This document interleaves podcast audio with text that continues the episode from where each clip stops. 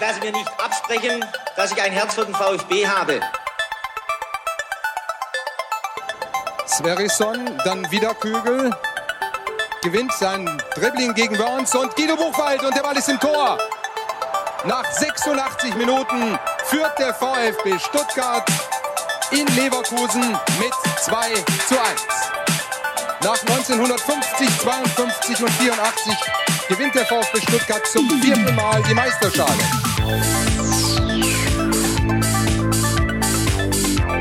Jetzt müsste der Ball endlich noch einmal hereinkommen. Jetzt kommt er weit nach hinten auf Hitzelsberger!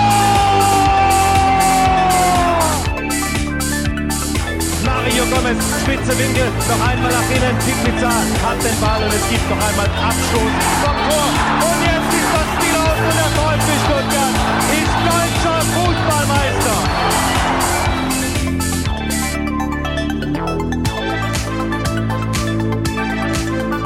Fußballmeister. Tun Sie mir mal gefallen, wie kann man das denn nicht sehen? Nicht Schiri, aber der Videoassistent, der muss das ja sehen. Also wenn er das nicht sieht, war eins der klarsten Handspiele, glaube ich, äh, der letzten Wochen oder Monate. Ähm, ja, wenn, wenn das der Videoschiri nicht sieht, ähm, dann kann man es auch gleich ganz lassen. Das war Alexander Esswein, der sich wie viele VfB-Fans auch über das übersehene Handspiel im Spiel gegen die Hertha aus Berlin echauffierte. Über diese vermeintlich spielentscheidende Szene und noch viel mehr reden wir heute natürlich in der 51. STR-Ausgabe. Wir sind zum einen meine Wenigkeit Ricky und der Mann, der den Vertikalpass in Stuttgart erst etabliert hat, Sebastian. Guten Abend, Sebastian. Schönen guten Abend. Und ich bin auch nur ähm, die Hälfte vom Vertikalpass, aber äh, trotzdem danke. Ja, das wissen deine Leser natürlich. Ähm, aber ja, den, deinen Kollegen wollen wir hier natürlich nicht auslassen. Absolut, ihr seid doppelt gut besetzt, so muss man es eigentlich sagen. Und ich habe gesehen, du hast ja am Samstagabend ein Kunststück verbracht. Du bist alleine genauso viel gelaufen wie die halbe VfB-Mannschaft. Ja, das stimmt. Ähm, ja, also Lau Lau Laufleistung pro Spiel, äh, diese 10, 11 Kilometer, die mal anstehen, die, äh, ja, da, da, da, das äh, nehme ich dann schon zur Kenntnis. Und ich weiß auch, dass diese 10, 11 Kilometer meistens im Vollsprint absolviert werden. Insofern ist das äh, dennoch bemerkenswert, aber äh, äh, ja, du, du sprichst drauf an, ich bin am, äh, am Samstag um 22.30 Uhr gestartet mit fünf anderen.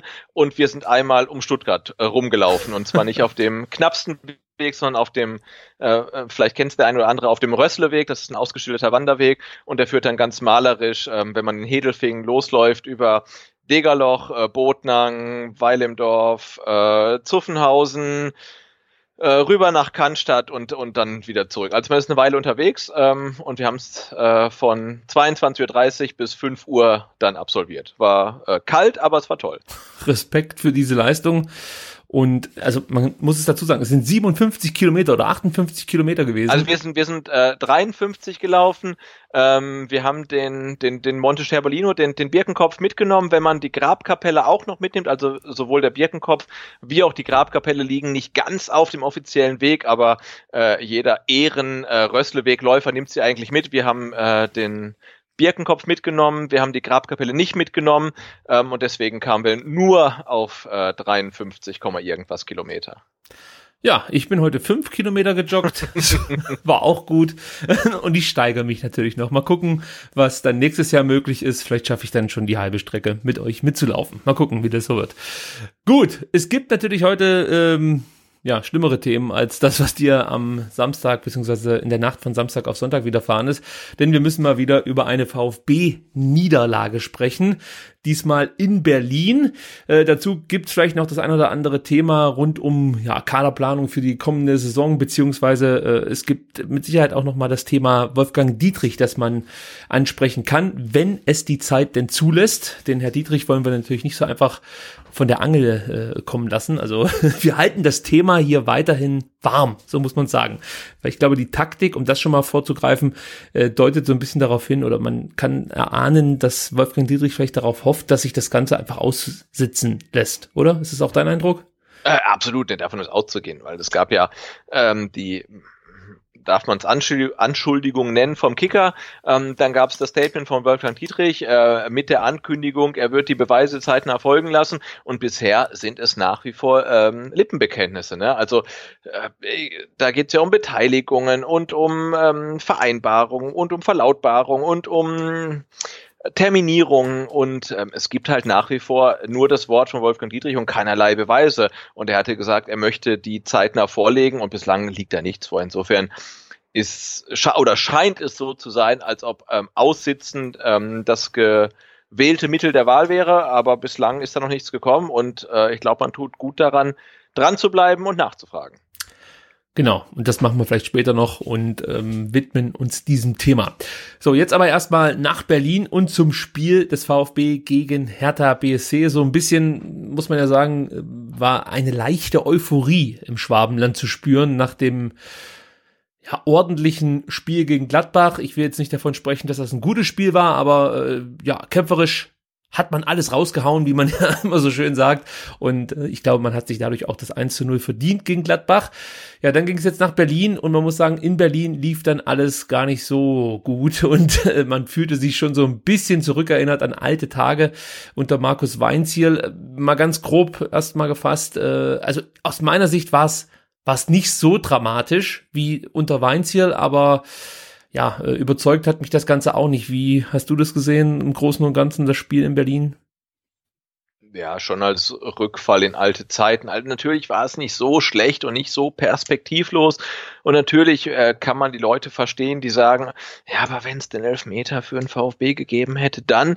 Ähm, aber man muss ja nur die beiden Spiele vergleichen. Das Heimspiel gegen Gladbach und das Auswärtsspiel jetzt in Berlin. Ähm, und im Heimspiel gegen Gladbach äh, hatte der, der, der VfB nach, nach 17 Minuten zwei gelbe Karten und hätte auch mit ganz viel Pech zwei rote Karten haben können. Mhm. Und ähm, jetzt in Berlin ist, glaube ich, ähm, war Gonzalo Castro der Erste, der eine gelbe Karte kassiert hat in der 89. Minute.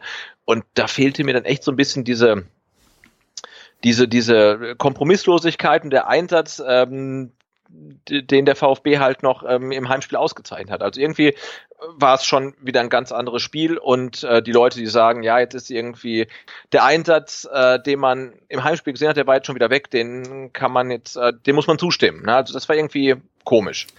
Ja, wir gehen gleich noch sehr detailliert auf die Gegentore und natürlich auf die spielentscheidenden Szenen, Thema Handelfmeter und ähm, ja, vermeintliches Abseitstor ein. Aber zunächst will ich von dir wissen, wo hast du eigentlich das Spiel gesehen, Sebastian? Äh, ich habe es daheim auf dem Sofa angeguckt tatsächlich. Sky. Ähm, ja, genau. In, in, in, äh, in Vorbereitung auf den Nachtlauf ähm, habe ich mich dann schon geschont und habe es dann wirklich ganz entspannt ähm, auf dem Sofa angeguckt. Ist mal keine äh, äußeren äh, widrigen Umstände mit ähm, Streaming oder sonst was. Nee, nee, auf dem Fernseher, zu Hause, auf dem Sofa, die Kinder ferngehalten und ich konnte wirklich ähm, ähm, alles in aller Ruhe sehen. Ja, nachdem ich ein Interview von Uli Köder mit Thomas Müller gesehen habe, stand für mich fest, ich kann nicht mehr Sky-Kunde bleiben. Das muss äh, ein Ende finden. das kann ich nicht unterstützen. Dementsprechend habe ich mein Sky-Ticket nicht verlängert äh, und äh, habe es auslaufen lassen. Bin natürlich so ein bisschen darauf angewiesen, dass ich auch im Mai noch die entscheidenden Spiele mir anschauen kann. Äh, bei den äh, meisten Spielen bin ich im Stadion, also sprich jetzt am Samstag gegen Wolfsburg. Ich werde nach Gelsenkirchen fahren. Warum, oh, okay. weiß ich noch nicht, aber ich fahre mal hin.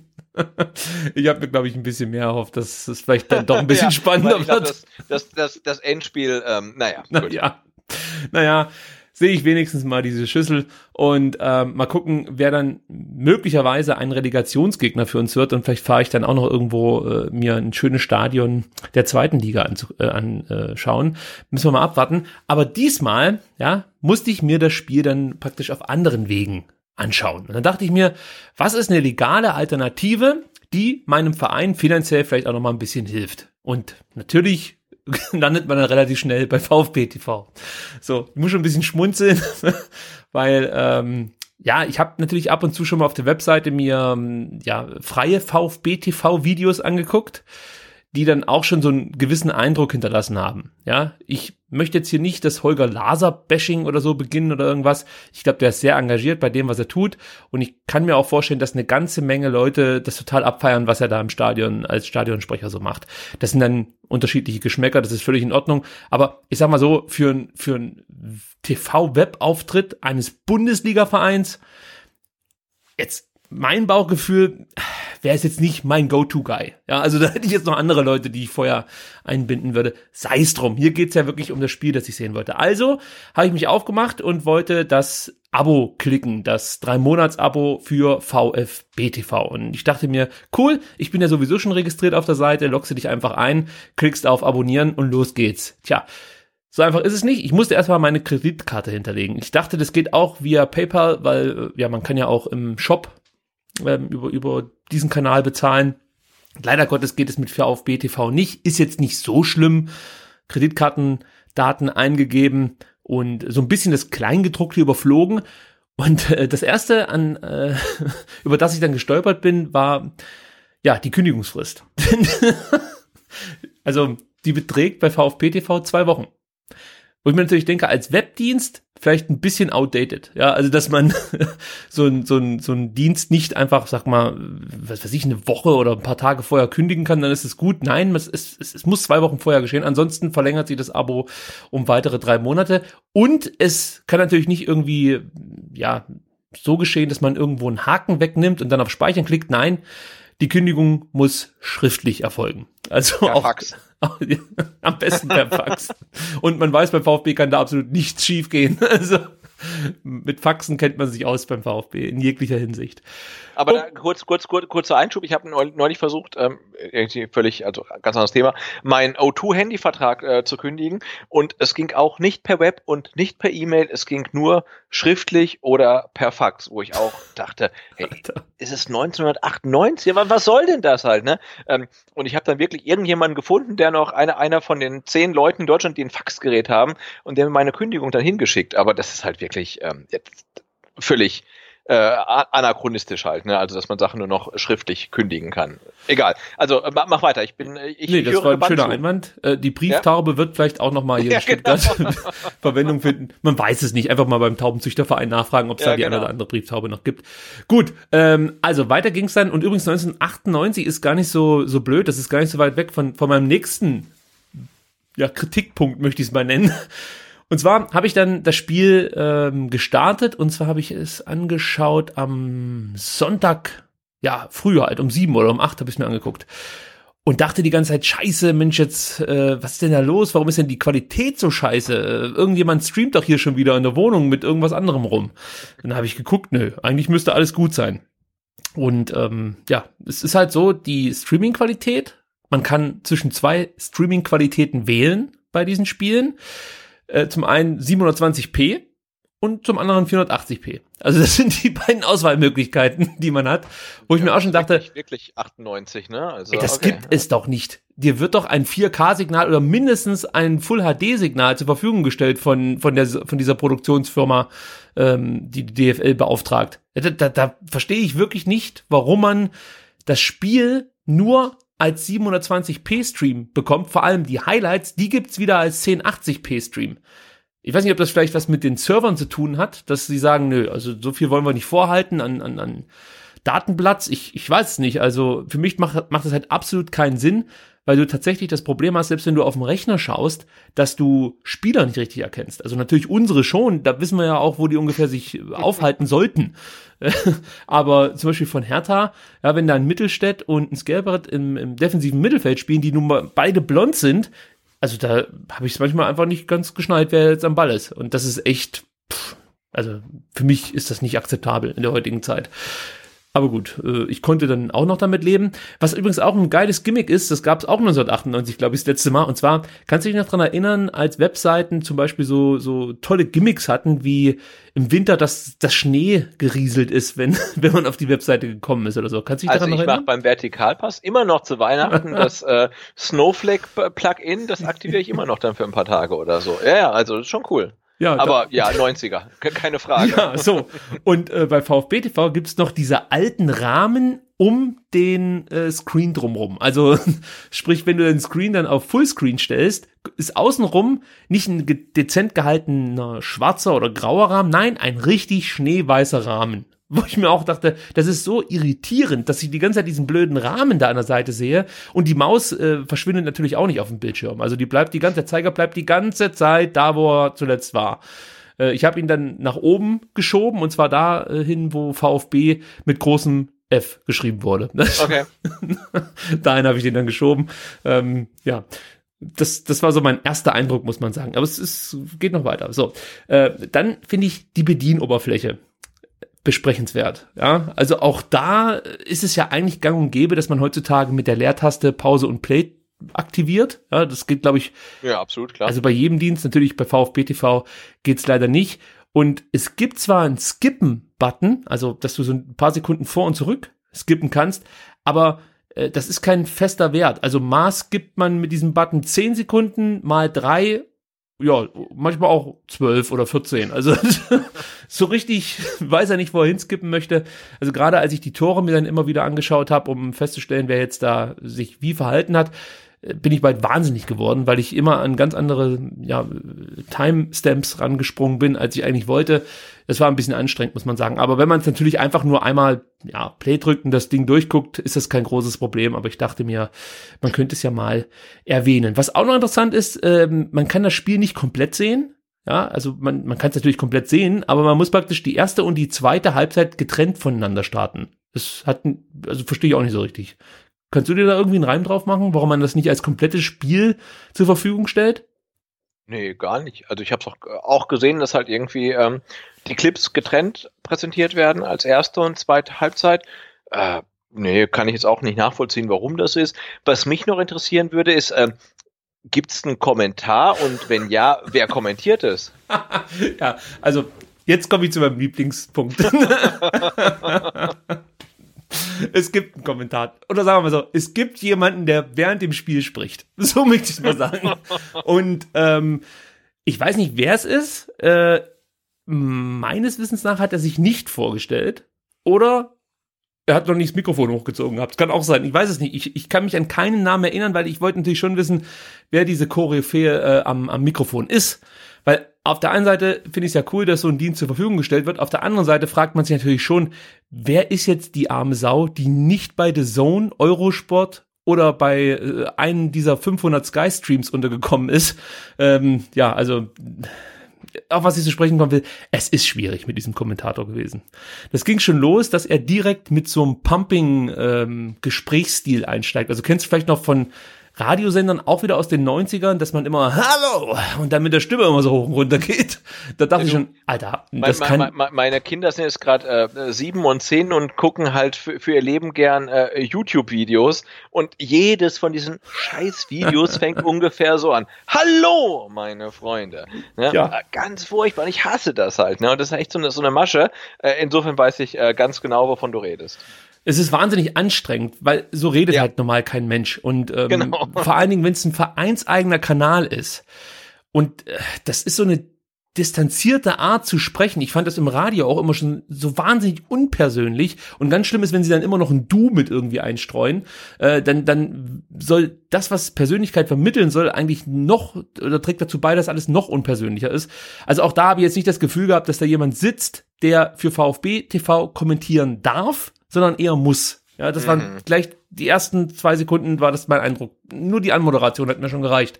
Und dann ging es weiter äh, und äh, mein, mein, meine Befürchtungen wurden untermauert. Und zwar hat er dann die Aufstellung vorgelesen. So.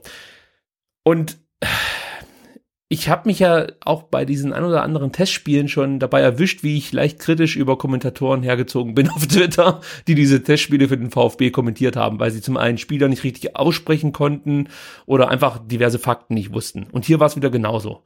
Es ging über 90 Minuten, dass dieser Kommentator Borna Sosa Borno Sosa äh, genannt hat. Und es hat sich auch immer so ein bisschen angehört wie Porno-Sosa. Und das fand ich dann, das, das hat mich völlig irritiert, wenn er immer Porno-Sosa gesagt hat. Und Porno-Sosa ist nun wirklich ein schicker Typ und äh, mit seinen langen Haaren und so. Das, also es hat mich wahnsinnig irritiert, dass da einer die ganze Zeit von Porno-Sosa gesprochen hat. Muss nicht unbedingt sein. Könnte man vielleicht dann, weiß nicht, von der Regie aus kurz anmerken, dass der doch nicht Porno-Sosa heißt, sondern Borna-Sosa. Und ähm, Dazu kam noch Daniel Divadavi, den er nicht so richtig kannte, gleich zu Beginn, hat er aber später hinbekommen. Also das muss man ihm anrechnen. Okay, und, Lernkurve ist vorhanden, okay. Ja. und dann weiß ich nicht, ob das ein freudscher Versprecher war, ähm, hat er sich tierisch gefreut, als Alexander Exwein ein, eingewechselt wurde. Gut, das sind Versprecher, die passieren jedem Mal. Also auch ich hier im nein, Podcast. Natürlich, ja. aber es geht ja grundsätzlich darum, dass du halt dann echt nicht das Gefühl hast, da sitzt ein VfB. Ich meine, beim ähm, VfB TV darf ja durchaus ein VfB-Fan am Mikrofon sitzen. Ja. Ähm, und wenn du dann halt irgendwie nach zwei Sekunden das Gefühl hast, da sitzt einer am Mikrofon, der ist definitiv kein VfB-Fan, dann ist das ähm, kein, kein gutes Zeichen irgendwie. Und äh, ja, schwierig. Ja, schwierig, genau, schwierig. So, jetzt pass auf. Und dann hörte man noch über 90 Minuten das hier. Ich hoffe, man hört es jetzt ein bisschen.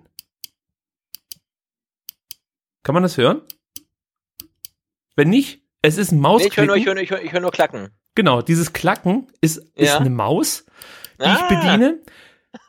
Und jetzt steht er dieses Klacken vor mit einer 84er Macintosh-Maus. Also, ja, das, das ging über 90 Minuten, dieses oh bescheuerte Geklicke. Alter, also da, da kannst du mich mit aufregen ohne Ende mit sowas, weil das ist, es ist etwas, das ist mir auch bei den Testspielen schon aufgefallen, die ich auf VfB ja, TV ja. gesehen habe.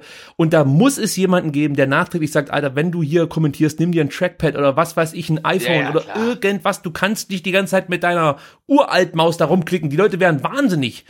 Also also ich bin ja wie so ein pafflischer Hund. Jedes Mal, wenn ich so ein Klicken höre, dann mache ich direkt leiser, egal wo ich bin gerade. Also das ist ja Wahnsinn. Also das geht gar nicht. Das, das hat mich dann wirklich, oh, also war ich glaube ich auch schwer genießbar am Sonntag nach dem Spiel. ja und ansonsten. Nee, das, sind ja, das, sind ja, keine Geschmacklichkeiten mehr. Das ist ja echt einfach Technik, ne? Und äh, ja. muss man, es ist halt technisch dann suboptimal und da, da gibt's definitiv Optimierungspotenzial dann auf Seiten von VfB TV. Ja, so könnte man es nennen. Denn ähm, jetzt mal von all dem abgesehen, ja, die Art und Weise, wie er das, wie er spricht, wie er kommentiert, dass er die Namen falsch ausspricht, dass es klickt und so, alles geschenkt, aber dazu kommt halt null Information rüber. Also es fehlen komplett irgendwelche, ich nenne es mal Insider-Infos, die jetzt gar nicht Insider-Infos sind, sondern so ganz normales Tagesgeschäft, das damit eingepflegt wird bei der Moderation, was ja gang und gäbe ist eigentlich bei anderen Sendern. Dass man mal auf Dinge eingeht, die Nico Willig in der PK gesagt hat oder so. Oder einfach eben, wie gesagt, tagesaktuelle Themen.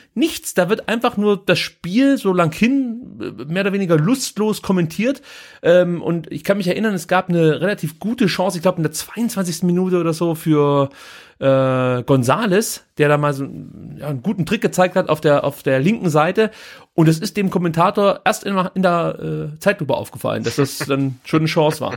Und das geht halt gar nicht, egal für wen du kommentierst, ob das jetzt VfB TV ist oder The Zone oder so. Bei The Zone würdest du wahrscheinlich rausfliegen, wenn du dich da so präsentieren würdest. Und das ist, entweder ist der wahnsinnig schlecht vorbereitet oder der hat keinen Bock auf diesen Job. Beides würde für mich jetzt persönlich dafür sprechen, dass man sich da zumindest mal unterhält. Ja, mehr verlange ich ja gar nicht. Aber da ist auf jeden Fall Optimierungsbedarf und ähm, ich hoffe, dass das nicht nur ich VfB TV schaue, sondern vielleicht der ein oder andere äh, VfB-Offizielle da auch mal reinschaut und sich genauso aufregt wie ich über das ganze Thema. Äh, zu, zum Abschluss vielleicht noch. Ich wundere mich sowieso, warum der VfB nicht das Potenzial eines Fanradios zum Beispiel ausschöpft. Ja, also das ist etwas, das finde ich zum Beispiel bei Borussia Dortmund phänomenal. Ähm, klar, da hat man mit Norbert Dickel auch einen echten Typen am Mikrofon sitzen, der da enorm viel Emotion rüberbringt. Aber ich glaube, ein Fanradio hätte auch beim VfB riesiges Potenzial. Ich weiß auch, das Fohlenradio macht auch sowas. Setzt da jemanden hin, ähm, ich weiß jetzt nicht wen, aber setzt da irgendjemanden hin, der mit dem VfB irgendwie in Verbindung gebracht wird und daneben noch irgendeinen prominenten Gast oder so. Und ich bin mir sicher, dass das angenommen wird von vielen Fans, die sich das Ganze anhören. Und von mir aus kannst du dieses oder dieses Signal, ja, die, diese, diesen Kommentar vom Fanradio dann einfach über den Stream legen später. Ich glaube, da sind alle mit zufrieden. Und wenn es nach meinen persönlichen Vorlieben geht, ja, ich würde ja für 30 Euro im Monat gerne so ein Scouting-Feed abonnieren. Mehr brauche ich nicht. Ich brauche nur ein Scouting-Feed und, und am besten irgendjemand, der nichts sagt. Das wäre mein Traum. Jemand, der die ganze Zeit die Fresse hält und ich höre nur das, äh, was man sonst auch im Stadion hört, nämlich ein paar Brudler und eben die Fans. Und ansonsten möchte ich am besten den Scouting-Feed. Dafür zahle ich 30 Euro im Monat. Also DFL, holt euch euer Geld bei mir ab. nee, absolut. Also ähm, Stadion, Stadion, Live-Bild und ähm, Atmo aus dem Stadion wird voll und ganz reichen, weil äh, ja, also die äh, Kommentatoren scheinen es ja momentan eher runterzuziehen, als irgendwie aufzuwerten. Das ist gar keine Frage. Ja, also insgesamt kann ich sagen, äh, VfB TV für 12 Euro machst du mit Sicherheit nichts falsch. Ist halt nee, einfach so. also, ja. nee, vor allem muss man ja sagen, wenn man kein ähm, äh, Sky komplett äh, inklusive, exklusive, alles drum und dran ähm, Angebot für viel zu viel Geld sich geholt hat und hat halt ähm, Sky Ticket oder ähm, Sky Go, dann kann man sich die Spiele nach Abpfiff nicht mehr in voller Länge angucken. Ähm, und da ist natürlich dann VfB TV echt eine Alternative. Also ihr könnt den Ton ja dann ausmachen, aber wenn man sich die Spiele nach Abpfiff nochmal komplett angucken will, dann gibt's halt ähm, eigentlich keine bessere Option als VfB TV. Exakt, genau deswegen habe ich es auch abgeschlossen, weil ich eben die Spiele nicht nachträglich nochmal gucken könnte, hätte ich jetzt das Sky Ticket Abo behalten. Und ähm, ja, ich meine, ich habe jetzt Eurosport Player, da wäre es jetzt nicht so schlimm gewesen, aber trotzdem, auch für die Relegation, die uns ja droht, ist es natürlich eine gute Alternative, wenn man im Stadion war und sich die Spiele nachträglich nochmal anschauen will, dann eben über VfB TV ähm, zumindestens das sich dann nochmal reinziehen kann.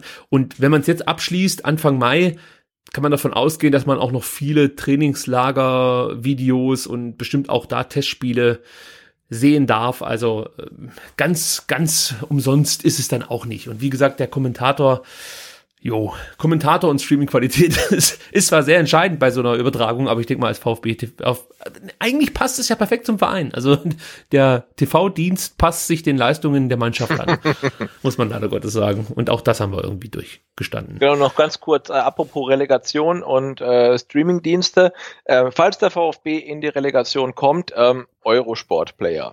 Ja, rechtzeitig irgendwie klar machen. Äh, es kommt nicht auf ARD, nicht auf ZDF, nicht in öffentlich-rechtlichen. Also ihr müsst ähm, den Eurosport-Player euch irgendwie äh, sichern, sonst könnt ihr die Relegation nicht sehen.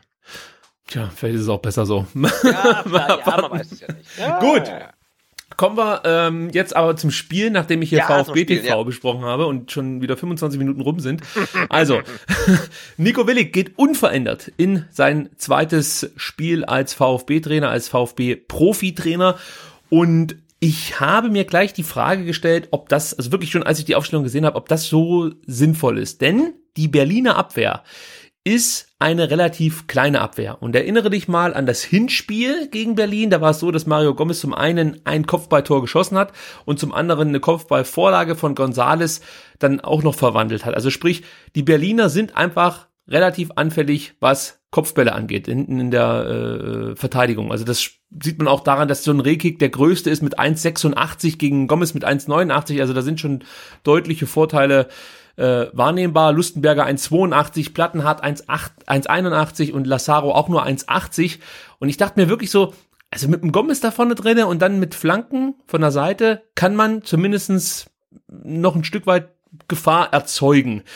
Ähm, auf was will ich eigentlich hinaus? Ich will dich eigentlich fragen, wie du, wie du die Aufstellung fandest und ob du damit äh, zufrieden warst, dass es keine Veränderungen gab im Vergleich zum Spiel gegen Gladbach.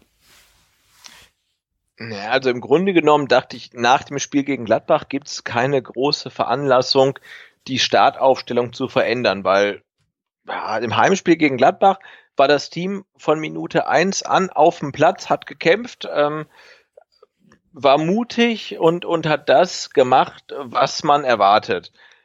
Und das war jetzt gegen Berlin halt schon ganz anders. Und natürlich muss man dann fragen, ja, lag es vielleicht auch an der Aufstellung? Ne? Waren Gonzales Donis ähm, da vorne vielleicht überfordert? Hätte man lieber einen größeren Stürmer aufgestellt?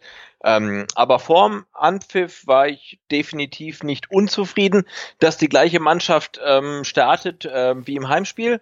Äh, aber es hat sich dann herausgestellt, dass das vielleicht dann nicht die allerbeste Entscheidung war. Ja, im Nachhinein gebe ich dir absolut recht. Also ich, ich glaube, wie gesagt, vor Spielbeginn habe ich mir so gedacht, Gomez wäre vielleicht gar nicht so schlecht, wenn der spielen würde, aber wen willst du jetzt rausnehmen? Weil ich fand, alle haben es eigentlich gut gemacht gegen Gladbach. Und es gibt jetzt nicht so viele Positionen, die du vorne wechseln kannst, für die du dann Ja, Gomez- na klar, die, äh, ja, die, die Optionen sind begrenzt, klar. Genau, jetzt hast du so einen Didavi, den ich eigentlich in der Rolle, in der er jetzt für Willig spielt, am, am stärksten finde, als Zehner oder verkappte Neun. Ähm, er ist sozusagen der wichtige Spieler im Umschaltmoment. Auf ihn werden die Bälle gespielt. Er soll sie dann weiterleiten auf die schnellen Gonzales und Donis und schaltet sich dann wieder mit nach vorne ein. Und äh, ja, man versucht dann praktisch so, so zum, zum Torerfolg oder eben erstmal zu Chancen zu kommen. Aber ja, jetzt in dem Spiel ist einem halt aufgefallen, dass zum Beispiel von Donis gar nicht mehr so viel kam wie gegen Gladbach. Also Donis zum Beispiel jetzt nur ist auch ist auch deutlich weniger Verlauf äh, gelaufen als im Vergleich zum Gladbach-Spiel. Das hat schon mal auch mit reingespielt und ähm, vielleicht wäre Donis ein Kandidat gewesen, den man schweren Herzens nach seinem Tor, aber auf der Bank hätte erstmal platzieren können und für ihn Gomez bringen können. Das ist natürlich jetzt alles immer hätte, wäre, wenn und aber. Im Nachhinein ist man immer schlauer. Aber das wäre vielleicht der einzige Ansatzpunkt, den ich jetzt vor dem Spiel gehabt hätte, um da noch ein bisschen mehr Gefahr über eben äh, Gomez guten Kopfballspiel reinzubringen. Insgesamt mal was zu den statistischen Werten ähm, hat der VfB, das muss ich selber erstmal hier raussuchen, genau, äh, drei, äh, 15 Mal aufs Tor geschossen, davon beziehungsweise es gab 15 Torschüsse und äh, jetzt sehe ich es gerade, nur einer ging aufs Tor. das ist die ganze Wahrheit. Äh, also doch nicht so viele. Bei den Herthanern waren es 13 Torschüsse, sechs gingen aufs Tor. Das sieht mhm. schon ganz anders aus. Und wenn man das jetzt mal auf die erste und auf die zweite Halbzeit aufsplittet, sieht man halt auch in der ersten Halbzeit der VfB mit nicht einem Torschuss, also Torschüsse schon fünf, aber nicht einer, der direkt aufs Tor ging und Hertha gar mit fünf. Also das ist natürlich dann schon eine deutliche Sprache. Dementsprechend ist das 2 zu 0 rein von dem, was man auf dem Platz gesehen hat, auch in Ordnung, glaube ich. Ähm, ja, wo fängt man jetzt am besten an, das Ding aufzudröseln? Also ich glaube zu Beginn, das war zumindest mein Eindruck, war das noch gar nicht so schlecht, äh, was der VfB gemacht hat. Man hat zwar schon gesehen, dass äh, die Hertaner natürlich die sind, die, die ein bisschen gefährlicher vorm Tor sind. Es gab da zu Beginn gleich äh, ein, zwei Chancen für Kalu und für Mittelstädt. Aber äh, ich fand, sie haben es gar nicht so schlecht verteidigt. Was mir aber aufgefallen ist, und da bin ich wieder bei Donis, Erinnere dich mal an das Spiel gegen Gladbach. Da war es ja immer so, dass es die Vierer Abwehrreihe gab. Davor wurde dann bei gegnerischem Ballbesitz eine Dreierkette gebildet mit Aogo, ähm, na, wie heißt er denn? Beck und wer war in der Mitte? Castro. Und wenn mhm. der Gegner zum Beispiel über seine linke Seite kam, hat sich Donis fallen lassen und die Dreierkette wurde fast schon zu einer Viererkette. Das hat diesmal so ein Stück weit gefehlt. Also bei Gonzales konnte man das immer mal wieder beobachten, dass er sich auch hat mit zurückfallen lassen. Aber Donis, muss ich ganz ehrlich sagen, da hat man nicht allzu viel Bereitschaft gesehen, mit nach hinten zu gehen. Und vielleicht war das wieder das andere Gesicht von Donis, ja, was oft bemängelt wurde, nicht zuletzt auch von Markus Weinziel, der dann eben nicht bereit ist, die letzten Meter mitzugehen. Sinnbildlich dafür ist eigentlich das, äh, 2 zu, äh, das 1 zu 0. Ja, da sieht man das hervorragend. Also wenn wir das mal kurz aufdröseln, bevor wir zum Handspiel kommen, was ja auch interessant ist, da war es halt so, äh, oder ich möchte nochmal anders einleiten.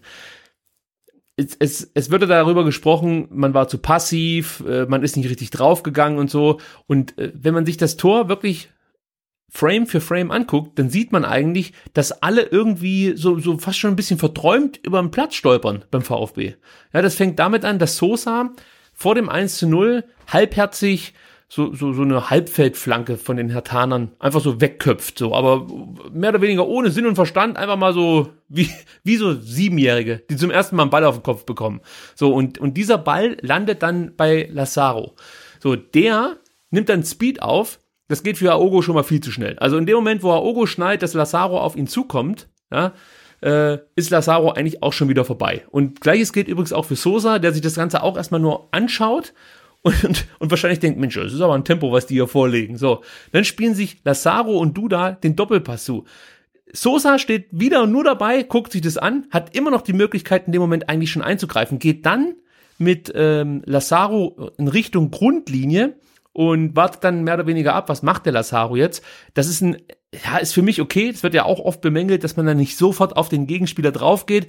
Aber in dem Moment, wenn er da an der Grundlinie steht und du ihn einfach nur stellst, kann er auch relativ wenig machen. Voraussetzung ist natürlich jetzt, dass im Rückraum gerade so ein Aogo dann da Anspielstationen zuläuft oder einfach zustellt. Und auch da war Aogo wieder nicht schnell genug, denn es kommt wieder zu so einem, ja, es, eigentlich ist eine Körpertäuschung von Lazaro, der dann wiederum so Richtung 16er versucht sich zu orientieren, spielt dann sofort Mittelstädt an und jetzt kommt Beck ins Spiel. Und jetzt kommt gleich auch der Punkt, warum ich Donis kritisiere. So, jetzt kommt Beck, in, Beck ins Spiel, der auf Mittelstädt schiebt.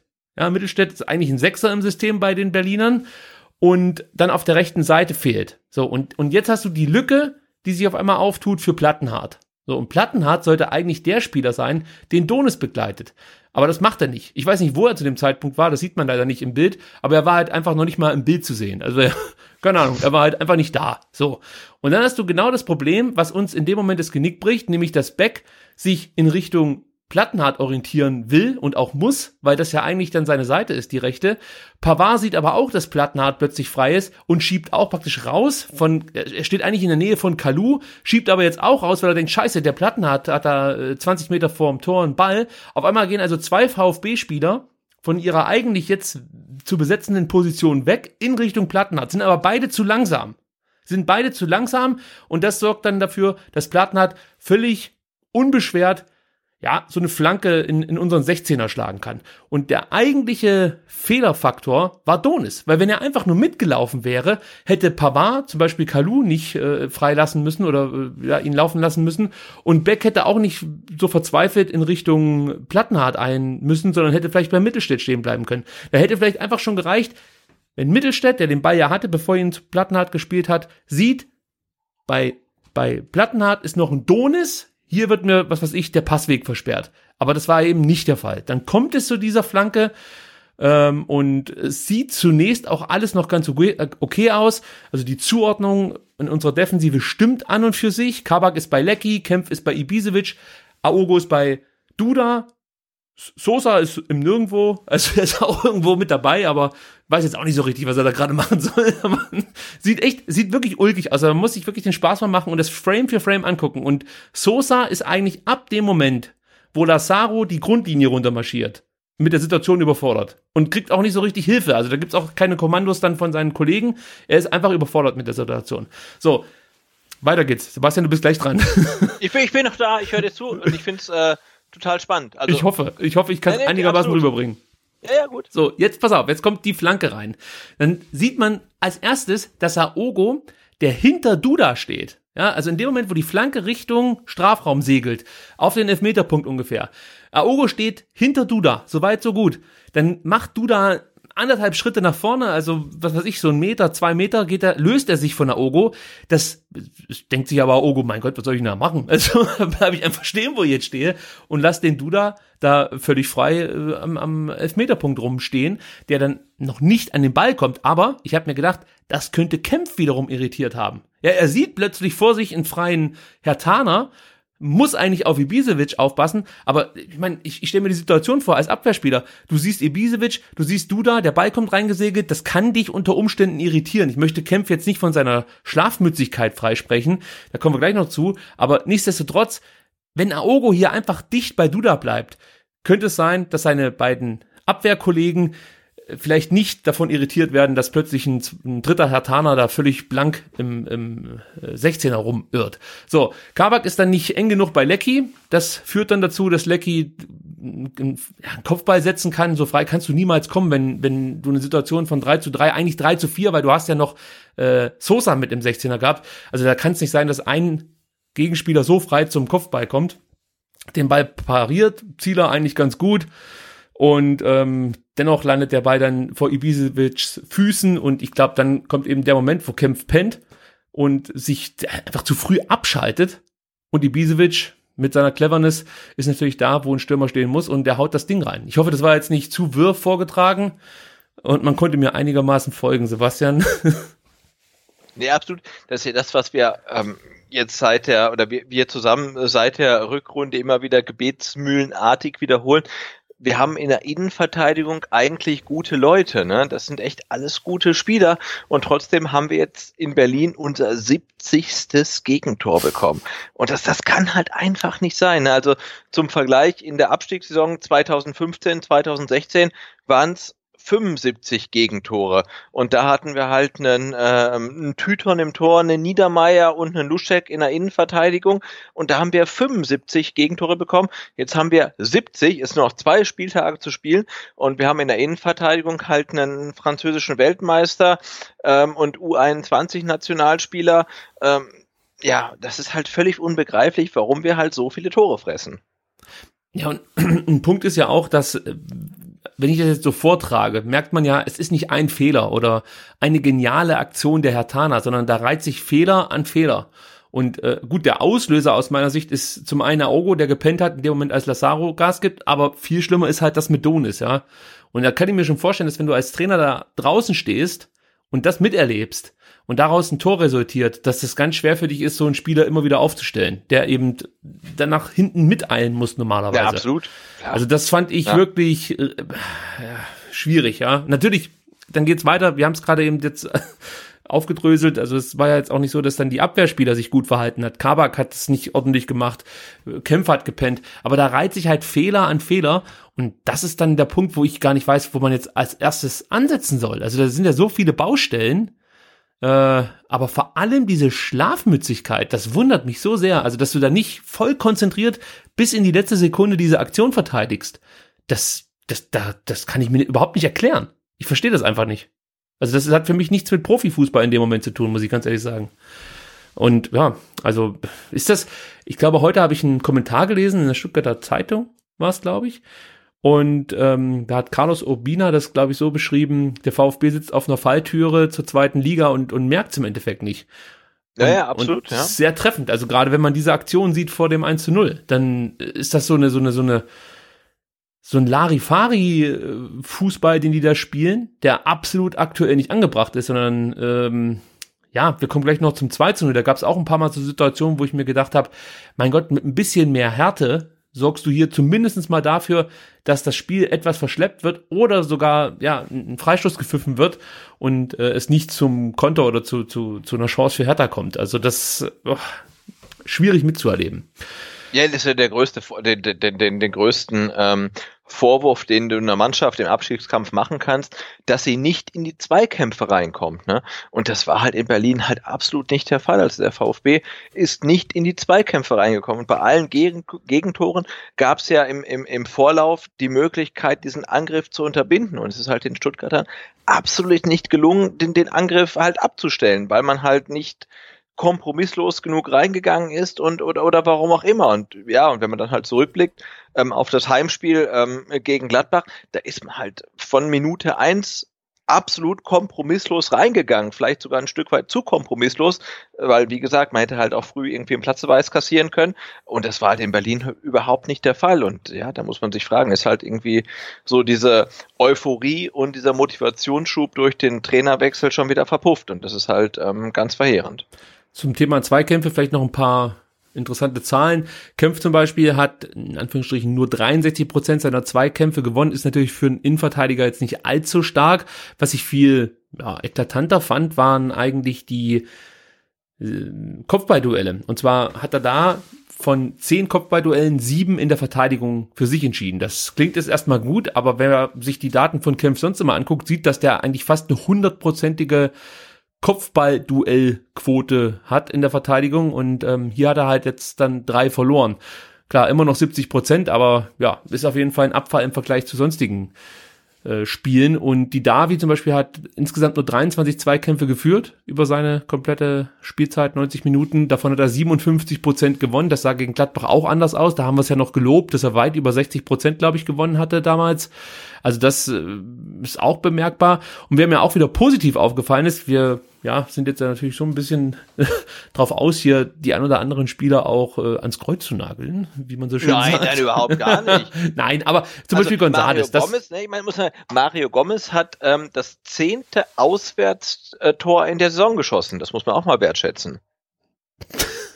Nee, ist ja so. Ne? Ja, ja, natürlich. Ja, die Flanke kam von der Mittellinie und er macht sie rein. Also, ja, man, das Tor. Man muss ja mal was gut finden, aber. Er hat ja sogar ja. zwei geschossen.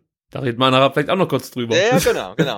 auf, auf, auf jeden Fall würde ich Gonzales noch kurz hervorheben, der wieder und auch hier nochmal, Gonzales wird ganz oft dafür kritisiert, dass er zu schmächtig ist und sich nicht durchsetzen kann. Und letzte Woche habe ich schon gesagt, ich habe ihn äh, für seine Kopfballduelle im Angriff gelobt und diesmal muss ich das wieder tun. Er hat fünf Kopfballduelle im Angriff geführt und alle für sich entschieden. Das zeigt auch nochmal, dass die Hertha-Abwehr einfach anfällig ist bei Kopfbällen.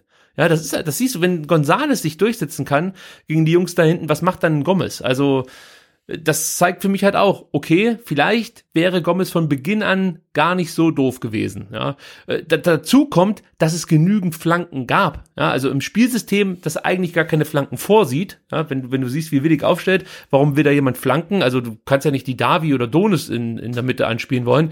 Gab es trotzdem ähm, insgesamt 26 Flanken vom VfB. Davon kam immer ein Sieben an. Ist jetzt auch nicht so ein herausragender Wert, logischerweise, aber gut, Flanken, äh, da fragt mal beim Genetzer nach. Der erzählt euch so ein bisschen, warum ja, Flanken genau. nicht so zielführend sind. Alle, andererseits, wie gesagt, wenn du mit Gomez spielst, macht das ja vielleicht Sinn, da die eine oder andere Flanke zu schlagen. Aber ähm, ja, die sollte dann natürlich auch ankommen. So, dann gab es noch einen Aufreger, muss man ja einfach so sagen, denn ähm, ja, ich möchte vielleicht ganz kurz, bevor wir jetzt über das Handspiel sprechen, natürlich auch die, die Chance, die ich vorhin schon angesprochen habe, von Gonzales erwähnen. In der 22. Minute setzt er sich wirklich großartig durch auf seiner Seite und ähm, schließt mit einem linken Fuß ab. Deswegen geht der Ball dann doch relativ weit am äh, langen Pfosten vorbei. Wenn er damit rechts abschließt, könnte es vielleicht gefährlicher werden. Und es gab auch von Gonzalo Castro einen schönen Freistoß, der ja, vielleicht auch hätte mehr einbringen können mit etwas mehr Glück. Aber das möchte ich hier nicht unerwähnt lassen. Aber jetzt kommen wir zum Handspiel, Sebastian. Und bevor wir dazu jetzt beide unsere Meinung kundtun, möchte ich dir erstmal vorlesen, was Günther Perl, der Videoschiedsrichter, zur äh, Handspielsituation sagt. Zeitgleich fand ein potenzielles Foulspiel statt. Das wurde von uns überprüft. Dabei haben wir das Handspiel übersehen. Ich habe das erst zwei Minuten später auf dem Bildschirm gesehen und gedacht, schöne Scheiße. Ja, Sebastian, das haben wir uns auch gedacht. Schöne Scheiße. So. Ja, absolut, ne? Schöne Scheiße. Ja, und da, da, da fragst du dich, also wir, wir haben es ja äh, in der Saison schon erlebt, dass Mannschaften aus der Kabine zurückgeholt wurden, weil irgendwie noch ein Elfmeter gepfiffen wurde, den es zehn Minuten vorher gegeben hatte.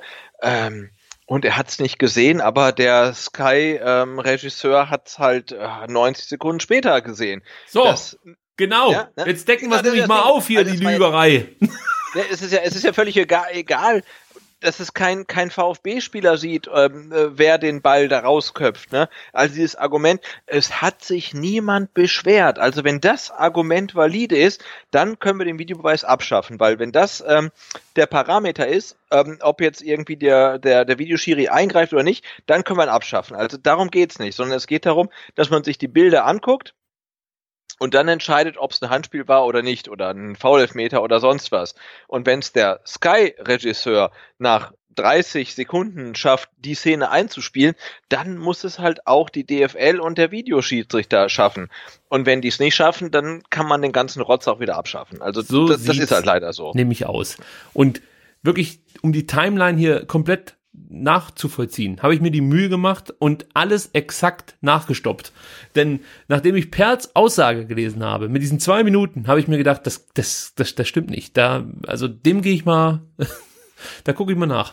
So, und so, es war folgendermaßen. Also es gab dieses Handspiel von Rekik, was man wirklich zugegebenermaßen äh, nicht gut erkennen konnte. Aber. Ja, absolut, also tatsächlich so, dass es halt glaube ich, niemand im Stadion gesehen hat und auch man hat es in Echtzeit am, am Bildschirm nicht gesehen, weil jeder dachte, dass der Berliner Torhüter den Ball rausgefaustet hat. Ne? Ja, also war, natürlich kann ja. man es in Echtzeit übersehen und genau deshalb gibt's ja den Videoschiedsrichter. So, genau.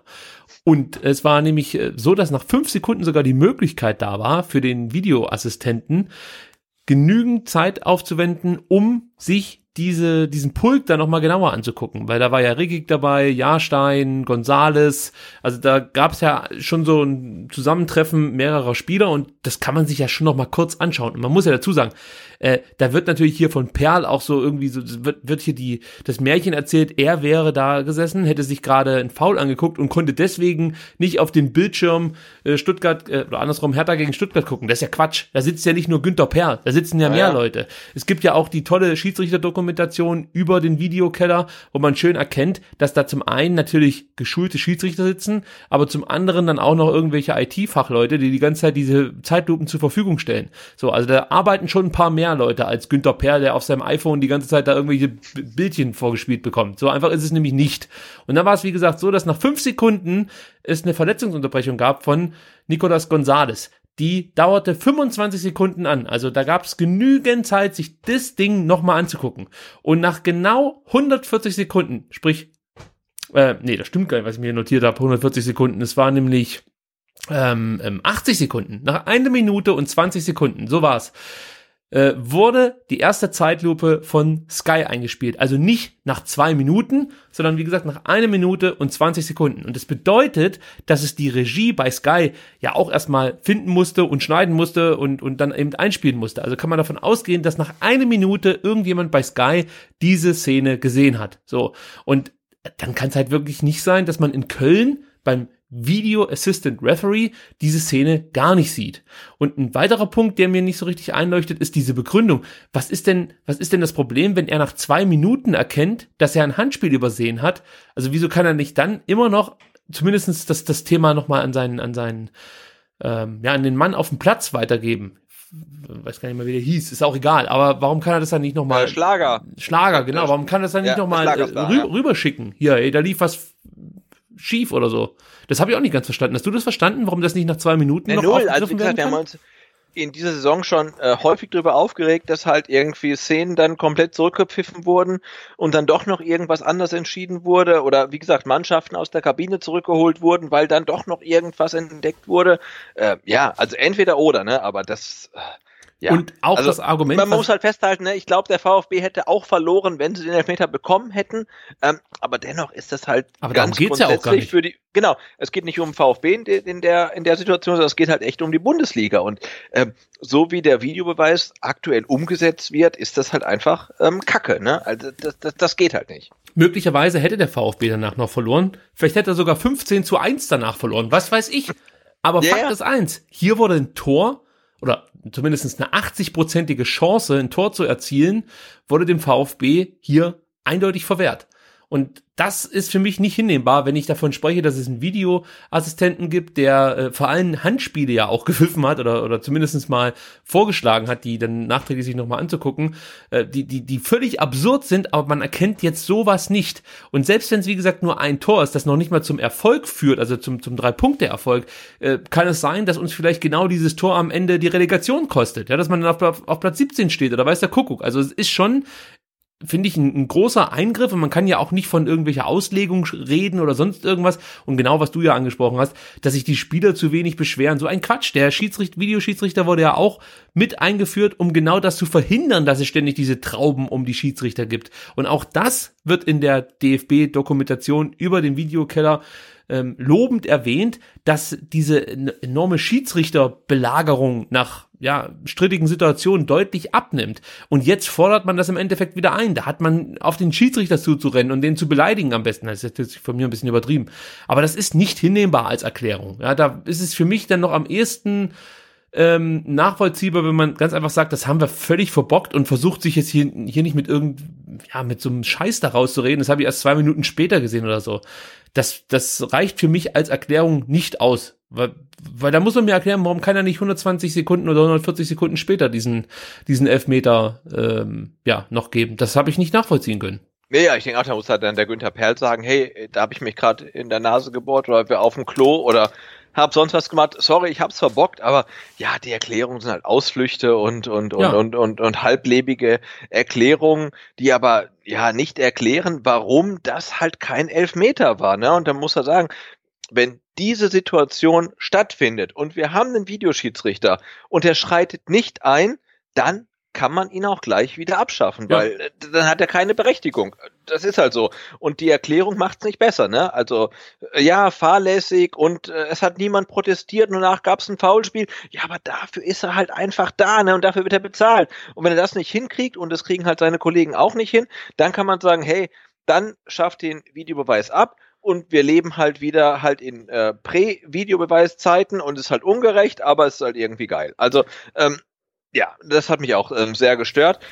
Wobei man halt, ja, dann im Fall vom VfB wieder vorsichtig sein muss, äh, weil man der Mannschaft halt echt keinen ähm, Vorwand liefern darf, äh, warum man das Spiel verloren hat, weil dieser nicht gegebene Elfmeter war sicherlich nicht der ähm, hauptsächliche Grund, warum man in Berlin keinen Punkt geholt hat. Auf keinen Fall. Nee, da gehe ich absolut mit. Also selbst wenn es, wie gesagt, diesen Elfmeter gegeben hätte, hätte es gut sein können, dass der VfB das Spiel verliert, aber es hätte halt eben genauso gut sein können, dass genau das passiert, was Nico Willig, glaube ich, auch als Plan vorgegeben hat. Denn ich erinnere mich, äh, ja, kurz bevor das 1 zu 0 fällt, hört man willig über die Außenmikrofone, wie er immer wieder ruft, Geduld, Geduld, Geduld. Und ich glaube, das äh, war einfach die Idee, die er hatte, warum die Mannschaft nicht so mutig agiert hat wie gegen Gladbach. Er wollte, dass die Berliner den Ball haben und er wollte eben, wenn man dann in Ballbesitz kommt, schnell umschalten über die Davi, der die Außen mit einbezieht und ja, eben dann äh, den, den Todesstich sozusagen setzt oder dergleichen. Und da wäre natürlich so ein Elfmeter, wäre natürlich für den VfB einfach genau das Richtige gewesen. Auf das hat Willig letzten Endes so ein bisschen spekuliert. Standards, beziehungsweise eben natürlich so ein Elfmeter, ob berechtigt oder nicht, sei aber dahingestellt. Der war jetzt berechtigt.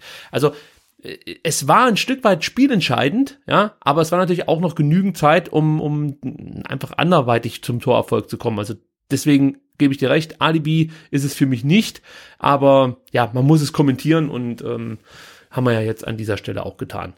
Ähm, eins will ich auch noch loswerden, wenn wir schon beim Thema Schiedsrichter sind. Es gab ja auch noch ein Abseitstor von Mario Gomez, das äh, bei den meisten Berichterstattern kaum Erwähnung fand, was ich auch wieder nicht nachvollziehen konnte, denn es war nachweislich ein korrektes Tor, es war kein Abseits und der Schiedsrichter, der Herr Schlager, der hat es im Endeffekt verhindert, dass es da zu einer nachträglichen Überprüfung kam. Denn wir wissen ja inzwischen, es ist so, die Linienrichter sollen zwar die Fahne heben, aber der Schiedsrichter soll erst pfeifen, nachdem der Ball im Tor gelandet ist.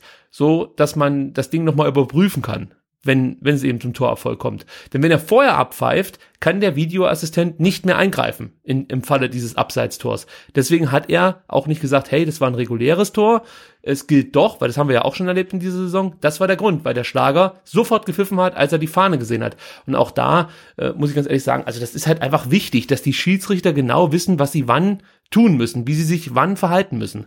Also auch da, äh, wenn man es jetzt zusammenzählt, ja, wenn man es halt eine Milchmädchenrechnung macht, dann steht es halt 3-3 nach 90 Minuten und eben nicht 3-1. Funktioniert nicht, meine Rechnung, ist schon klar. Aber es sind trotzdem zwei Tore. Oder sag mal, also ich, ich nehme den Elfmeter jetzt einfach mal als sicheres Tor an. Ja, ist natürlich noch nicht drin und wir wissen selber, wie das beim VfB oft aussah, wenn Elfmeter geschossen werden mussten und so. Ich erinnere da an Akolo und auch an, wer war das diese Saison, der einen verballert hat? Gab's da noch mal irgendjemanden? Da haben wir uns doch, ach hier, Zuber. Nee, der hat eine reingemacht. Nee, der hat eine reingemacht in Leipzig. Na gut, aber der kann ja jetzt nicht. ja, nee, der, der, der hat ihn auch verschossen. ja. Nee, aber es sind zwei sagen, wichtige also, Entscheidungen gewesen, die gegen den VfB liefen und eindeutige absolut, Fehler des Schiedsrichterteams waren. Ja, aber ja. Man, man, muss halt festhalten, also das äh, Schiedsrichterteam äh, war auf dem gleichen Leistungsniveau wie der VfB in Berlin. Ne? Also das war halt alles nicht so, boah, ja, klar haben die halt nicht gut gepfiffen, aber klar, auch der VfB hat nicht wirklich so gespielt, wie sie hätten spielen sollen. Also mit der gleichen Intensität äh, wie gegen Gladbach und der gleichen ähm, Leistungsbereitschaft einfach. Genau. Und das wird nochmal unterstrichen beim 2 zu 0 das werde ich jetzt nicht so ausführlich referieren wie das 1-0, verspreche ich schon mal. Aber es sind trotzdem wieder die gleichen Fehlerketten zu erkennen wie beim 1-0. Das beginnt damit, dass Dennis Haogo hinter der eigenen Mittellinie den Ball ans Kehlbrett verliert. Da geht's los. So, da gucken wieder die Leute zu, Mensch, cool, jetzt hat der Kalu den Ball, der schlägt den einfach lang Kabak ist zu dem Zeitpunkt völlig falsch, also orientiert sich eigentlich in, in Richtung Kempf, obwohl Kempf einen Gegenspieler hat und Kabak sich eigentlich eher Richtung Lecky orientieren sollte, der etwas zentraler stand, der dann auch an den Ball kommt und den direkt weiterspielt auf Ibisevic. Und jetzt kommen wir zu dem Moment, den ich vorhin angesprochen hat, hab, äh, Kabak kommt nicht so richtig in den Zweikampf mit Ibisevic, weil der es auch wahnsinnig clever macht. Da ist, ist einfach ein Fuchs, muss man sagen, wie es ist. Und aus meiner Sicht ist in so einem Moment einfach ein taktisches Foul auch eine Option. Ja, das heißt ja nicht, ja, du musst absolut, den, ja, ja, musst ja nicht den Gegenspieler wegknüppeln. Das reicht ja, wenn du den am Trikot hältst. Da unterbindest du aber schon wieder eben die Vorwärtsbewegung von, von den Hertanern und kannst danach eine Mauer stellen und, äh, was weiß ich, im besten Fall das Ding da irgendwie wegköpfen und, und äh, die Gefahr ist behoben. So, jetzt geht's weiter. Wir haben aber schon die Hälfte geschafft, also haltet durch. jetzt geht's weiter. Also Ibisevic, der setzt sich durch gegen Kabak, passt dann auf Duda, der spielt wieder zurück auf Ibisevic. Dazwischen stehen Kabak und Castro. Castro, komme ich gleich nochmal drauf zu sprechen, der bei diesem Gegentor auch richtig schlecht aussieht. Kabak kommt irgendwie noch so ein bisschen an den Ball von Duda ran, den er auf Ibisevic passen will. Und das sorgt dafür, dass der Ball von Duda eigentlich ein bisschen zu lang ist für Ibisevic. Und dann fängt er ja an oder grätscht halt Richtung Ball zusammen mit Pavard, der auch versucht da noch irgendwie mit einzugreifen und natürlich auch Zieder, der auch angeflogen kommt oder angerauscht kommt und da auch noch zum Ball möchte. Und dann ist es halt so ein, so ein typisches Deppentor, kannst du fast schon sagen, dass halt der Ball dann ausgerechnet vom Zieler direkt ja, Richtung Elfmeterpunkt kullert oder so, da am Elfmeterpunkt herum rumkullert. Ah, und dann ist es dann doch nicht nur Deppentor, sondern man muss ehrlich sagen, dann ist es halt einfach wieder verpennt, weil eben zum Beispiel ein Castro zuvor du da einfach laufen lässt. Ja, Castro ist, ist bei der ganzen Szenerie mittendrin eigentlich, aber hört auf zu spielen, lässt du da laufen, Kempf schaltet wieder viel zu früh ab und ja, so kommt's dann letzten Endes zum 2-0. Also es ist wieder so eine Unkonzentriertheit, wieder nicht konsequent bis zum Schluss mitgemacht, wirklich mit allem, was man hat, versucht, die, diese Situation zu, zu klären, das eigene Tor zu verteidigen. Das fehlt mir. Das hat man von Pavard gesehen, das hat man von Zieler gesehen, die alles versucht haben. Muss man übrigens auch noch sagen, Zieler versucht schnell wieder hochzukommen, als er merkt, der Ball ähm, liegt halt ja einfach so im, im 16er rum. Und ich weiß nicht, ob er an Ibisevic hängen bleibt oder ob Ibisevic das Bein stehen lässt. Auf jeden Fall kommt er so ein bisschen ins Straucheln. Man wird sich in Köln auf jeden Fall angeguckt haben, da bin Ja, ich mir sicher nach dem. Spiel. Ja, ja. Aber trotzdem kommt er kurz ins Straucheln, egal warum. Aber das sorgt dafür, dass er nicht rechtzeitig im Tor sein kann. Er hätte das Ding eh nicht gehalten, muss man sagen. Ähm, aber ja, auch hier wieder mehrere kleine Fehler. Und immer wieder muss man sagen, wenn du das konsequent, wenn du ja einfach mal, wie man so plattitüdenmäßig sagt, da richtig dazwischen haut, kann man dieses Tor verteidigen. Also Berlin war aus meiner Sicht hier nicht die klar überlegende Mannschaft. Die haben hier einen, einen Sommerkick im, ja, äh, Altweiber-Sommer. Nee, wie heißt das? Nicht Eis, wie, Eisheiligen. Das war ein Sommerkick während den Eisheiligen, weil es war ja, glaube ich, sehr kalt in Berlin. Ja, nee, aber vor allem ist Be- Berlin halt ein Team, das halt in, in, in den letzten fünf Spielen ein Tor geschossen und seit acht Wochen nicht gewonnen. ne? Also Ja. die kommen ja auch nicht, äh, spielen ja auch nicht zu Hause und sagen, hey, wir, wir, wir hauen alle weg, sondern die kommen ja auch eher so ein bisschen, hm, ja, oh, Stuttgart schwierig. Also so kommen die ja an. Und, und, und dann schafft der VfB halt nicht äh, von Anfang an die Oberhand zu behalten, äh, so wie sie es halt gegen Gladbach gemacht haben, durch Einsatz. Ne? Und das äh, weiß ich nicht, wie man das ankreiden muss, dem Trainer, der Mannschaft, irgendwem. Äh, ja, aber es war halt so, man hat gedacht, äh, hey, gegen Gladbach war voll geil und jetzt fahren wir nach Berlin und dann ähm, ähm, reichen 80 Prozent unseres Einsatzes auch schon wieder. Und das funktioniert halt einfach nicht. Und das hat man halt dann in Berlin eindrucksvoll gesehen. Guter Punkt. Wem muss man das eigentlich ankreiden? Denn das war unsere Frage der Woche. Ja, genau. Was war der Hauptgrund für die 20. VfB-Niederlage in dieser Bundesliga-Saison? Zur Auswahl standen Schiedsrichterleistung, Willig hat sich vercoacht, Mannschaftsleistung und Hertha BSC. Sebastian, dein Klick ging an äh, Mannschaftsleistung. Äh, absolut, klar. 84 Prozent. Ich glaube, das ist das eindeutigste Ergebnis, was wir jemals hatten bei der Frage der Woche. Ja, ja. Sind auch der Meinung, das war die Mannschaftsleistung. 8 Prozent sagen die Schiedsrichterleistung. Ähm, ich finde, die Verteilung ist eigentlich sehr treffend. Also wirklich 8% Schiedsrichterentscheidung, 4% Willig hat sich vercoacht, 4% Hertha. Vielleicht würde ich bei Hertha noch ein bisschen mehr geben. Ja, Ähm, die, die haben, die, die, die haben schon, schon gut gespielt auch, ne? Also ist ja keine Die haben Frage. das angenommen, was wir ihnen geboten haben. So Ja, muss man absolut, ne? sagen. Ja, also die haben das hervorragend halt ausgenutzt. Das war, das war jetzt nicht irgendwie äh, hergeduselt, so irgendwie dieses Spiel. Nö, gar nicht, ne? Ja, guck dir das 3-0 an. ist halt großartig von Dil, äh, Dil, Dil Rosun, wie er sich da auf der linken Seite durchsetzt. Übrigens, Ballverlust, beziehungsweise verlorener Zweikampf von Gentner geht voraus, der kurz zuvor eingewechselt wurde. kam in der 64. Minute, in der 67. verliert er einen entscheidenden Zweikampf. Deswegen kam es überhaupt erst zu dieser Situation, dass Dil Rosun ähm, da so schnell Kabak überlaufen konnte. Ja, aber ist ja auch die Frage, ist, ist Kabak wirklich langsamer als Del Rosun? Also, Ja. ja, gut, er ist langsamer, aber er- er ist nicht so viel langsamer. ne? Also, irgendwie war das wie so ein Spiel, wo, wo, wo gar nichts gepasst halt irgendwie. Ne? Und dann liegst du halt 0-2 zurück und dann verlierst du auch so einen Zweikampf und dann geht's halt irgendwie in den Bach runter. Also, der es war- Russon ist, ist eine Granate, ist schon auch eine Rakete, das wollte ich eigentlich sagen, eine Granate und eine Rakete. ist im Endeffekt die perfekte Angriffswaffe, könnte man sagen. und hat das auch unter Beweis gestellt in dem Moment.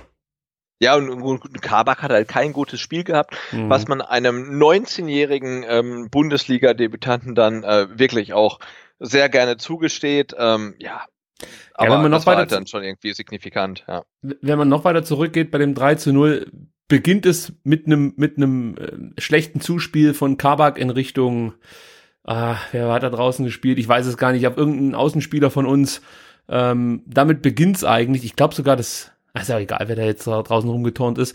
Auf jeden Fall, damit beginnt eigentlich diese Situation. Und ja, du hast recht, das war vielleicht das schlechteste Spiel von Osan Kabak bislang ja, im VfB-Trikot. Ne? Aber ja, aber man, man gesteht ihm gerne zu, ne? genauso wie, wie man bei Santi Askasiba dieses äh, dieses total Ausfallspiel in Wolfsburg zugesteht, hey, das, ja, das gesteht denen zu, weil die hauen sich halt rein, die geben immer alles und man merkt, die geben immer alles und dann, hey, ja, klar, die machen Fehler, weil das sind irgendwie junge Typen und ähm, dann sei es ihnen zugestanden ähm, und dann ist es halt so, ne, und ähm, ob jetzt Kabak schlecht spielt oder gut spielt, in Berlin hätten wir wahrscheinlich sowieso verloren, weil halt einfach der, die Gesamtkonstellation nicht passte. Ähm, ja, und insofern äh, verzeihe ich das gerne.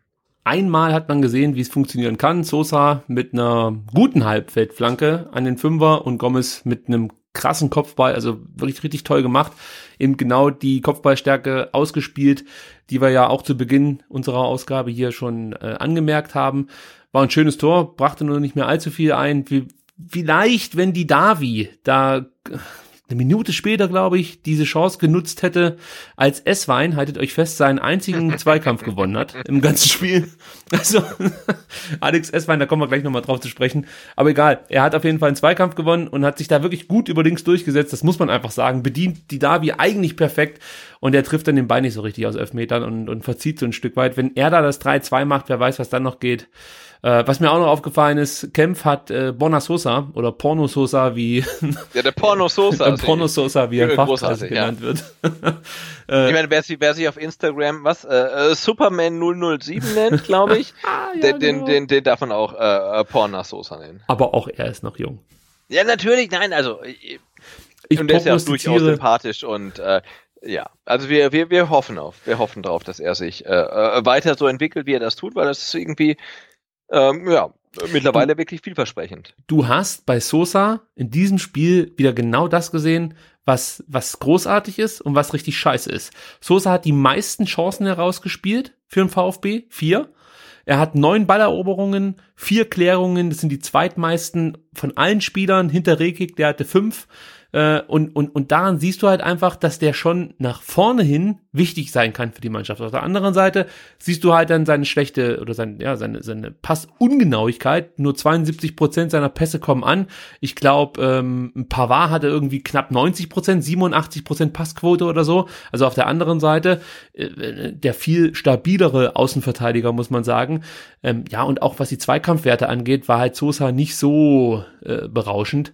Und da ist schon noch viel Luft nach oben. Und ich glaube, genau das ist das, was ja auch oft angeprangert wurde von Markus Weinz hier, dass er nach vorne hin klar Qualitäten hat, nach hinten aber einfach ja, zu federanfällig ist. Und da habe ich mir schon gedacht, ob das nicht eine Option wäre, Sosa vielleicht mal auf die Yaogo-Position zu ziehen. Ein also, vorzuziehen, ja. ja. Ja, die er jetzt gespielt hat.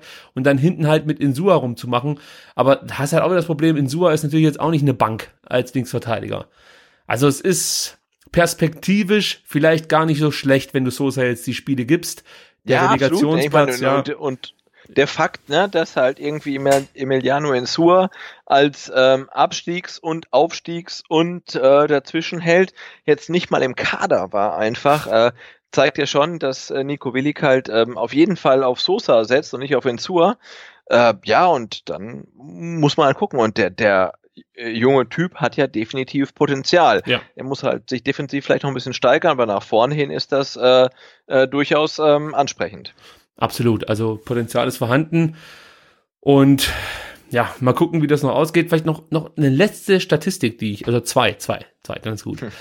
Die eine muss ich erwähnen, weil Ron Robert Zieler ja hier auch von mir kritisiert wurde für schlechte Pässe und Abschläge. Diesmal 65 Hat der, hat der, hat der VfB ein Torwartproblem, Ricky?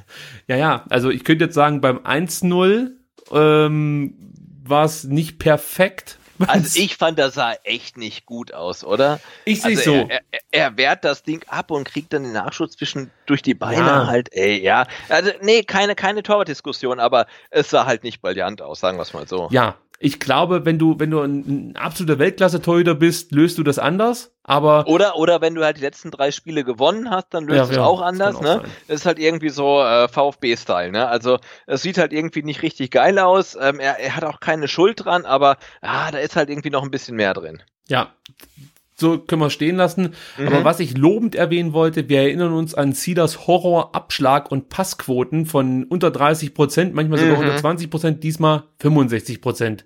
Äh, okay. Äh, also cool. das sieht schon mal gut aus. und was, ja. Dennis Aogo, der für mich einer der absoluten Schwachpunkte in diesem Spiel war. Dann habe ich geguckt, was hat er denn so für eine Passquote? 94 Prozent. 94 Prozent seiner Bälle kommen an. Dann habe ich mir das angeguckt, wohin gehen denn seine Bälle so? Ja, ich wollte gerade sagen. Und wie viel Prozent davon gehen nach vorne? Ja, jetzt halte ich fest. 94 Prozent seiner, ähm, seiner äh, Querpässe kommen an und 6 Prozent seiner Vertikalpässe nicht. Also das beschreibt Dennis Aogo perfekt. Nach hinten und zur Seite, das klappt, nach vorne klappt gar nichts. Gut, ähm, ja, das soll es mal gewesen sein für das Spiel in Berlin. Ich, ich habe mir vor ein paar Wochen vorgenommen, ein bisschen, aus, bisschen ausführlicher über die Spiele sprechen zu wollen. Ich könnte mir vorstellen, dass es für den einen oder anderen etwas ausartet. Also wenn euch das zu viel Analyse ist zu jedem Spiel, sagt uns Bescheid. Äh, VfBSTR, ladet da euren Kummer ab, dann gibt's mehr Boulevard. Aber Sebastian. Wir schauen natürlich auch noch ganz kurz auf mögliche Relegationsgegner, denn auch da passiert einiges Kurioses in der zweiten Liga der zweite, der dritte, der vierte, der fünfte, der sechste, der siebte und der achte der zweiten Liga konnten nicht gewinnen. Ich gehe sogar so weit und behaupte, alle haben verloren. Ich wollte gerade sagen, also du sagst, da passiert eine Menge, ich würde sagen, da passiert gar nichts, ne? weil so alle irgendwie ähm, äh, verlieren. Ähm, aber lass mal, lass mal, lass mal kurz gucken. Ähm, die Tabelle. Mm, und das Schöne ist ja, Köln spielt jetzt, während wir aufnehmen, spielen die halt. Ne? Ich glaube, wenn die einen Punkt holen, sind die durch aufgestiegen. Also ja. die können wir vernachlässigen. Und dann sind unsere möglichen Relegationsgegner, sofern wir die Relegation erreichen, sind Paderborn, Union Berlin, der HSV, Heidenheim, der HSV und vielleicht noch Holstein Kiel. Ähm, also, und das Schöne, ja? Wichtig wird das Spiel Paderborn gegen Hamburg am nächsten Absolut, Spieltag ne? sein. Das ist äh, bei den 33. Spieltag, kommender Sonntag, ähm, ähm, ist in Paderborn ähm, gegen den HSV. Das ist dann echt so das Spiel der Spieler. Das sollten wir ja. als ähm, VfB-Fans ähm, alle gucken. Und, und, und dann sehen wir, gegen wen wir spielen. Also es ist ähm, ja Paderborn, Berlin, Hamburg, Heidenheim. Ich glaube, das ist, äh, sind die vier möglichen Relegationsgegner sofern der VfB die Relegation erreicht. Also ich vermute, ach, das ist ja eh nur, ich vermute so ein Quatsch. Aber irgendwie, ich, ich glaube, Paderborn wird's. Ich glaube irgendwie. Wär, ja, ja. Paderborn wird. Wäre wär, wär halt so Abstiegskampf Revival, ne? Von, ja. von, ja. Man kann es nicht oh. sagen. Also die zweite Liga ist wirklich ganz, ganz schwer vorherzusehen. Zeigte dieser Spieltag jetzt, glaube ich, beeindruckend. Wir haben alle verloren, ne? Alle, alle verloren. Alle verloren. Also ich weiß gar nicht. Ähm, lass mal kurz gucken, warte mal, ähm, der, der Köln, die spielen gerade, da steht es noch 0 zu 0. Ähm, ja, aber es haben irgendwie die Top 5, die Top 6, haben echt alle verloren da oben. Ne? Also es ist ähm, ja, Vor brutal. allem auch Kiel gegen den Tabellenletzten Duisburg. Ja? Kiel, die ja für offensiv Feuerwerk mhm. stehen eigentlich in der Saison. Ja, Kiel vor allem mit dem vermeintlich kommenden VfB-Coach ähm, Walter, ne? Ja, da, da, dazu kann ich mich jetzt noch gar nicht äußern. Auch nee, zu, machen wir auch nicht, aber ich habe es nur nee, mal kurz angeteasert. Das ist richtig, auch zu diesem Klimowitz-Transfer. Da möchte ich einfach erstmal abwarten, bis alles unter Dach und Fach ist und jetzt sich hier schon aus dem Fenster zu lehnen, ob das jetzt ein guter oder ein schlechter Transfer ist, macht für mich überhaupt keinen Sinn. Also ähm, das, das ist immer ganz schwer vorherzusagen. Die Ablösesumme allein sagt für mich jetzt noch nicht endgültig was darüber aus, ob ein Spieler hier funktioniert oder eben nicht. Da gehört noch was ich anderes meine, wir dazu. Haben, wir haben acht, 8,5 Millionen für Nico Gonzalez gezahlt. Ja. Der ähm, kostet jetzt anderthalb Millionen. So, und aber ja, was sagt also mir das? Also ähm, ja, dann schießt er halt äh, sechsmal am leeren Tor vorbei. Also nee, muss man halt abwarten. Ne? Also, was halt ich interessant fand, ganz kurz doch noch zu dem Klimowitz-Ding äh, was, dass äh, ja, er für seine, für seine, ja, etwas, etwas schwache Durchsetzungsgabe so ein bisschen kritisiert wird in Argentinien. Das konnte ich jetzt rauslesen aus, aus dem oder anderen Bericht, dass ihm da einfach so ein bisschen die Robustheit fehlt. Und ja, weiß nicht, ob das ein gutes Zeichen ist, weil bei González sieht man das ja eben auch, dass es in manchen Situationen einfach, äh, da fehlt was.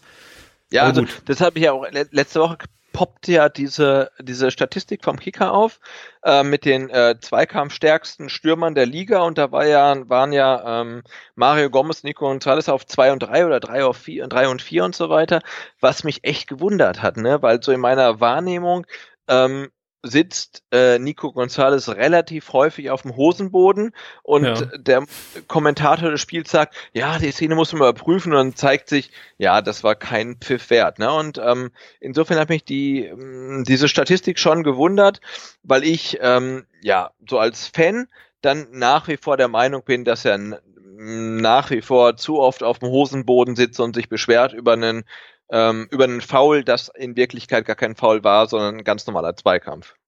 Ja, dieses Reklamieren, das ist mir auch schon ein paar Mal aufgefallen und sogar negativ. Also ich meine Absolut, mich ja. auch zu erinnern, dass er zu Beginn der Saison da eher der Spieler war, der versucht hat, gleich wieder hochzukommen und, und, und Mhm. gar nicht da lang zu lamentieren oder so.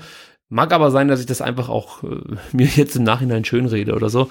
Ähm, Sei es drum. Also über diese Spieler, gerade wie so Nico Gonzalez oder so, oder auch ein Osan Kabak, möchte ich gar nicht so viel diskutieren. Die sind jung und kommen hier in eine Situation rein, die enorm schwierig für sie ist. Und von denen jetzt zu erwarten, dass sie die Kohlen aus dem Feuer holen, wäre vielleicht auch ungerecht. Ähm, ja, also ich, ich bin an und für sich mit diesen Spielern noch am ehesten zufrieden, auch wenn es auf einem unteren Niveau ist. Also bei Kabak, der hat nun wirklich hier direkt performt, muss man einfach Ja, sagen. absolut. Nein, nein, und den, den, den, den beiden muss man sicherlich auch irgendwie ein, zwei Saisons geben, um sie bewerten zu können. Aber das ist halt so, wa- was einem halt im Stadion und auch in der Zusammenfassung der, der Spiele oder in der Live-Übertragung auffällt, ähm, dass halt gerade ein Gonzales relativ häufig auf dem Rasen sitzt und wo man dann denkt, hey, da hättest du auch gleich weiterspielen können. Aber ja, natürlich, die sind jung und die kommen halt in eine neue Liga und die müssen sich halt anpassen und ähm, das, das, das sei ihnen auch gestattet, dass sie halt sich die Zeit nehmen, um, um das zu schaffen, gar keine Frage. Zum Schluss noch unsere neue Rubrik Aufschrei. Oh, wir haben neue, eine neue Rubrik. Naja, ich habe sie jetzt gerade so spontan eingeführt. Ich nenne sie Aufschrei in Stuttgart. Aufschrei in Stuttgart, okay. genau. Michael Reschke kommt zurück. Und fast so schlimm. Esswein bleibt. das ist ein Thema, das wollte ich noch ganz kurz anreißen. Es wurde ja letzte Woche vom Kicker und auch von anderen Medien, von der Bildzeitung äh, berichtet, dass Alexander Esswein hier eine Klausel beim VfB hat, die besagt, dass er nach 14 Einsätzen ähm, ja verpflichtend oder verpflichtet wird vom VfB Stuttgart gegen eine Kaufoption von ungefähr 1,7, 1,75 Millionen Euro. Es gibt auch noch Berichte, dass diese Kaufoption schon nach 10 Einsätzen greift. Was da jetzt stimmt, sei mal dahingestellt, weiß ich nicht ganz genau. Äh, zu diesen 1,75 Millionen kommt natürlich noch die 400.000 Euro Leihgebühr, die wir sowieso abdrücken müssen. Und dann gibt's noch einen etwas verwirrenden Bericht. Der Kicker schreibt davon, dass S-Wein auch oder dass der Vertrag von S-Wein, der neue Vertrag beim VfB auch für die zweite Liga gelten würde, also unab Liga unabhängig muss er verpflichtet werden und äh, andere Medien sprechen davon, dass das nur für die erste Liga gilt, diese Kaufoption. So richtig wissen wir es jetzt auch nicht, Sebastian. Also es gibt unterschiedliche Meldungen. Ähm, Ich habe jetzt gehört, äh, dass dass äh, das mit der ersten Liga wohl stimmt. Ich weiß jetzt natürlich nicht, ob das stimmt, die Quelle, die das so weitergegeben hat, aber äh, also es, es, es sieht wohl danach aus, dass es vielleicht dann doch eher nur für die erste Liga gilt, dieser, diese Klausel. Auf was ich aber zu sprechen kommen wollte, ist die Art und Weise, wie dieser Transfer kommentiert wird. Denn ich, also jetzt, ich bin gleich auf deine Meinung gespannt, aber ich habe einfach überhaupt kein Verständnis für die Art und Weise, wie mit Alexander Esswein da umgegangen wird. Weil ich finde, wenn ein Spieler in dieser Mannschaft 15 Einsätze von 15 möglichen macht, dann ist er definitiv ein Spieler, der uns in, im Rahmen seiner Möglichkeiten weitergeholfen hat.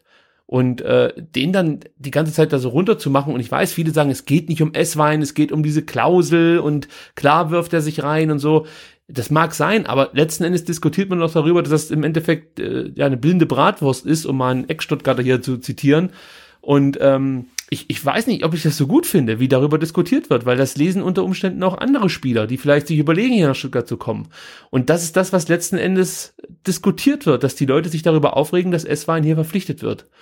Und wie gesagt, ich, ich wiederhole mich da auch gerne. Ein Spieler, der hier 15 Mal eingesetzt wird und dazu auch noch genau das reinbringt, was uns immer gefehlt hat. Ich erinnere mich da an viele, viele Gespräche, die ich in der Hinrunde geführt habe, wo es hieß, ja, wir brauchen so einen Typen, der alles reinhaut, der die Leute anläuft, aggressiv ist, bis er letzten Minute fightet.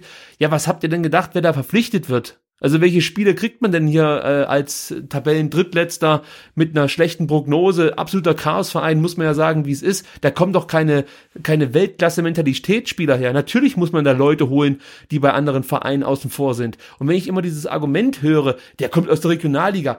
Leute, ihr habt echt, dieser Spieler ist im Vergleich zu zum Beispiel Maffeo freiwillig zum Trainer gegangen und hat gesagt, hey, ey, okay, ich sehe, ich habe hier keine Chance, dann lass mich wenigstens in der zweiten Mannschaft spielen. Da hat er gesagt, das ist mir scheißegal, ich möchte, Hauptsache, ich möchte spielen, ich liebe dieses Spiel, ich möchte spielen, lass mich, lass mich wenigstens der zweiten Mannschaft helfen. Das ist ein Charakterzug, den ich erstmal eher hochleben lasse, bevor ich das verteufel, dass er aus der Regionalliga kommt. Das ist doch kein Spieler, der Regionalliga-Qualität hat. Na, Alex Esswein ist ein Spieler, da bin ich mir, da lege ich mich fest, dass er zum Beispiel in Nürnberg, in Hannover, bei uns, äh, vielleicht sogar in Mainz regelmäßig spielen würde. Vielleicht nicht immer von Anfang an, aber er wäre mit Sicherheit kein Tribünenkandidat, weil er über Mentalität kommt. Und das rechne ich einen Spieler hoch an. Das ist in manchen Situationen viel mehr wert als technische Qualität.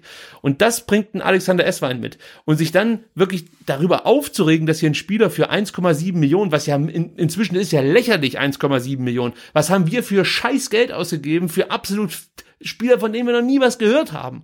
Und jetzt regen wir uns darüber auf, dass ein Spieler, der ab dem ersten Spieltag hier in Stuttgart sich wirklich einen Arsch aufreißt. Darüber regen wir uns jetzt auf, dass der für 1,7 Millionen mit uns in die zweite Liga gehen würde. Leute, ohne Scheiß, ey. Ich, also da finde ich das Anspruchsdenken von manchen oh, fragwürdig. Und, und eins noch, und dann will ich deine Meinung wissen.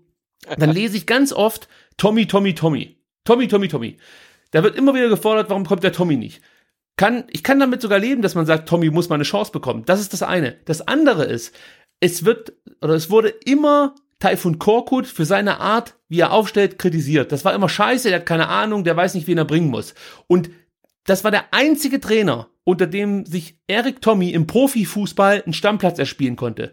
Und dieser vollblinde Taifun Korkut ist jetzt der Maßstab für alle weiteren Entscheidungen. Also sprich, weil es unter Korkut funktioniert hat, der sonst von nichts eine Ahnung hatte, sagen jetzt alle, Tommy muss eigentlich spielen statt Esswein. Ja, also wie gesagt, man kann ja darüber diskutieren, ob, ob Eric Tommy mal eine Chance verdient hat, aber gleichzeitig finde ich, muss man akzeptieren, wenn zwei völlig unterschiedliche Trainer zum Entschluss kommen, dass Eric Tommy nicht momentan ein Kandidat ist, den man einwechselt oder von Beginn an bringt, dass da vielleicht was dran sein könnte. Und auf der anderen Seite bekommt Esswein immer wieder das Vertrauen geschenkt von, die, von, von Weins hier. Da mag es sein, dass es alte Verstrickungen gibt wegen Augsburg, aber jetzt auch von Willig. Der gibt auf Deutsch gesagt einen Fick darauf, was äh, mit, mit Alexander Esswein nach der Saison passiert. Der möchte ja einfach nur den Abstieg verhindern. Also ich finde, äh, dass man da vielleicht auch ein bisschen mit, mit, ja, mit, anders über diesen Spieler reden könnte. So, Sebastian, jetzt möchte ich aber wissen, was du von dieser angeblichen Klausel hältst. Ja, was nicht von alt ist, ähm, Reschke ist schuld, ne? Also Re Reschke ist ja, ist ja an allem schuld, keine Frage. Nee, aber man muss sich ja fragen, ne? du holst halt einen Spieler von, von ähm, Berlin, ähm, der ist aus der ersten Mannschaft verbannt und kickt halt in der zweiten in Stopp, der wurde nicht verbannt. Der wurde nicht verbannt, das stimmt nicht. Nee, aber er hat, er, hat, er hat nicht mehr in der Bundesliga gespielt. Also Er saß ab und zu auf der Bank, es hat halt einfach nicht gereicht für die erste Elf. Ja gut, aber er hat halt definitiv halt irgendwie in unteren Ligen gespielt. Und weil er, weil er, aber das ist wichtig, weil er selber gesagt hat, wenn ich nicht zum Einsatz komme in der ersten Liga, ich möchte nicht zu Hause rumsitzen, ich möchte dann von mir aus in der Regionalliga spielen. Er wurde nicht irgendwie äh, abgeschoben, weil er zu schlecht ist oder so, sondern es hat halt, so wie es doch bei uns auch Spieler gibt, nimm Insua, nimm ja, Sosa. Natürlich. Ja, das ist ja, ganz klar. normal. Also, ja, aber also ich glaube halt, ähm, mittlerweile kann man ja oder ist man versucht zu behaupten, dass das Verhandlungsgeschick von Michael Reschke jetzt nicht irgendwie das Nonplusultra war. Ne? Und du holst halt einen Spieler aus Berlin, der kickt halt nicht mehr in der ersten Mannschaft, sondern der kickt halt irgendwie in der Regionalliga. Ähm, und Berlin ist halt froh, den von der Payroll zu bekommen. Da kannst du sagen, hey, uns kann der helfen und äh, der hilft uns vielleicht und dann zahlen wir halt ein Gehalt. Aber die Klauseln, die im Vertrag stehen, das geht halt nicht. Ne? Und man kommt ja mittlerweile immer mehr zu dem, zu dem Schluss, dass Michael Reschke vielleicht irgendwie der geilste Kaderplaner der Welt ist, aber er hat halt von Vertragsabschlüssen und so keine Ahnung. Ne? Und dann muss man sagen, ähm, ja, die, dieser Vertrag um, um, um Alex Esswein, der ist halt einfach ein Unding. Weil ja? dir das so viel ähm, ist, diese 1,7 Millionen, oder? Natürlich, ja. Du kannst doch keine 2 Millionen zahlen für einen Regionalliga-Kicker. Aber das ist halt ja falsch. Er ist ja kein Nein, richtiger Regionalligaspieler. Hey, wir nehmen euch den ab und wenn der bleibt, dann ist gut. Aber das, ich meine, man muss ja sagen, also wenn, wenn, wenn halt Michael Reschke als ähm, Sportvorstand AD pro Monat 75.000 Euro bekommt, bis 2021, glaube ich, dann, dann können wir auch die zwei Millionen für Alex S-Wein irgendwie vernachlässigen, ne? Aber so, so grundsätzlich, ich meine, das ist, das ist halt Kohle, ne? Und ähm, ja, der mag uns helfen, aber das Geld ist halt viel zu viel. Also es ist nicht verhältnismäßig. Und natürlich bringt er halt das mit, was der Mannschaft fehlt. Er bringt Charakter mit, er bringt Einsatz mit. Aber auf der anderen Seite fehlt halt einfach dann die spielerische Qualität. Und insofern finde ich es dann auch ähm, nicht schlimm, wenn viele Leute darüber schimpfen, dass er dann halt für so viel Kohle verpflichtet wird. Also ich sehe es halt, ähm, einfach so, wenn ein Spieler 15 von 15 möglichen Einsätzen macht, dann, dann kann nicht alles, also dann kann nicht alles schlecht sein an dem Spieler. Ja, aber, aber wenn, wenn jetzt ähm, Markus Weinziel nicht der Cheftrainer gewesen wäre, äh, wie viele Einsätze hätte er dann gehabt? Ne, das, das ist halt die, die Frage, Frage, wer hätte dann gespielt? Ja, wer, genau. Wer, wer ja. Dann, ja, das ist klar. Also für mich war es halt wirklich sinnbildlich, gerade zu Beginn der Saison, äh, der, der, Hin, äh, Moment, der Rückrunde, ja. Da war er oft ein Spieler, der schon nochmal Akzente gesetzt hat im Spiel. Ja, absolut, ne, der hat sich reingehauen und so. Ja. Da hey, das macht kein anderer. Aber ja, wie, wie, wie es der Kicker neulich geschrieben hat, ne, 14 Einsätze, ähm, null Tore, null Vorlagen, ja, mh, hm, schwierig, ja. ne? Ich möchte, ich möchte jetzt prinzipiell den Transfer ja auch nicht als, als Königstransfer hier irgendwie verteidigen und super Transfer und hin und her. Nur ich finde halt, dass in, in solchen Momenten oder in so einem Moment, in dem wir waren, gerade dann Hinrundenende und man hat gesehen, man braucht Tempo, man braucht Mentalität. Ich weiß nicht, was da alles möglich ist. Also Nein, der, der, der, der Wintertransfer an sich ist ja völlig okay, aber dass man ihn dann zwangsverpflichten muss, ne, also in Anführungszeichen, das ist halt der Fehler, ne, dass der Das- VfB ja, ja. nicht das Heft des Handels in der Hand hat, zu sagen, hey, der Alex Esswein, hey, der hilft uns brutal, na klar, der, der bleibt bei uns, oder zu sagen, nee, okay, nee, das, das lassen wir, sondern dass halt irgendwie wieder ein Vertrag gemacht wurde, der dann diktiert, wenn der 10 oder 14 oder 15 Spiele macht, dann bleibt er und dann halt noch einen Cheftrainer hast, der halt irgendwie auf ihn setzt, egal wie er spielt, ja, das ist dann wieder schwierig und im Endeffekt wird halt wieder Kohle vom Verein oder von der AG verbrannt und, und, und das ist halt schwierig. Aber natürlich, du, du, du hast halt recht, ne, wenn, ähm, wenn, wenn alle auf ihn setzen, dann bringt er Qualitäten mit, die dem VfB fehlen und, und das, das, das ist halt so, aber ja, im Endeffekt äh, le, le, springt halt zu wenig dabei rum einfach. le, letzte Frage dazu. Ist für dich jetzt die Ablösesumme das Problem oder die Verpflichtung an sich? Also nehmen Nee, wir mal nee, nee, nee, nee, die Verpflichtung ist äh, gar kein Thema. Wenn man jetzt sagen würde, hey, 500.000 und der bleibt bei uns, wunderbar. Aber das Gesamtpaket ist halt einfach total beschissen verhandelt. Ne? Also du kannst doch für einen Regionalligaspieler nicht äh, über zwei Millionen auf den Tisch legen. Und das ist halt dann irgendwie wieder im Ressort von Michael Reschke. Ähm, das, das, das, also aus meiner Sicht geht das halt einfach nicht, dass man so viel Geld für einen Spieler auf den Tisch legt, ähm, ja, der halt die letzten Spiele vorher ähm, in, der, in der dritten oder vierten Liga gespielt hat. Also da finden wir zusammen. Ich finde auch, was die Ablösesumme angeht, ist das viel Geld. Da also gebe ich allen recht. Ähm, aber insgesamt halte ich ihn jetzt nicht unbedingt für einen Graupentransfer oder so. Nein, natürlich Ja, nicht. ja, ja. Er hat ja, Okay. er hat ja na, na, nach der Verpflichtung oder in der Rückrunde in der Anfangsphase gezeigt, hey, der, der, der, der, der spielt halt und der bringt eine Qualität rein, die der Mannschaft fehlt, mit Einsatz und Willen und so, das ist gut.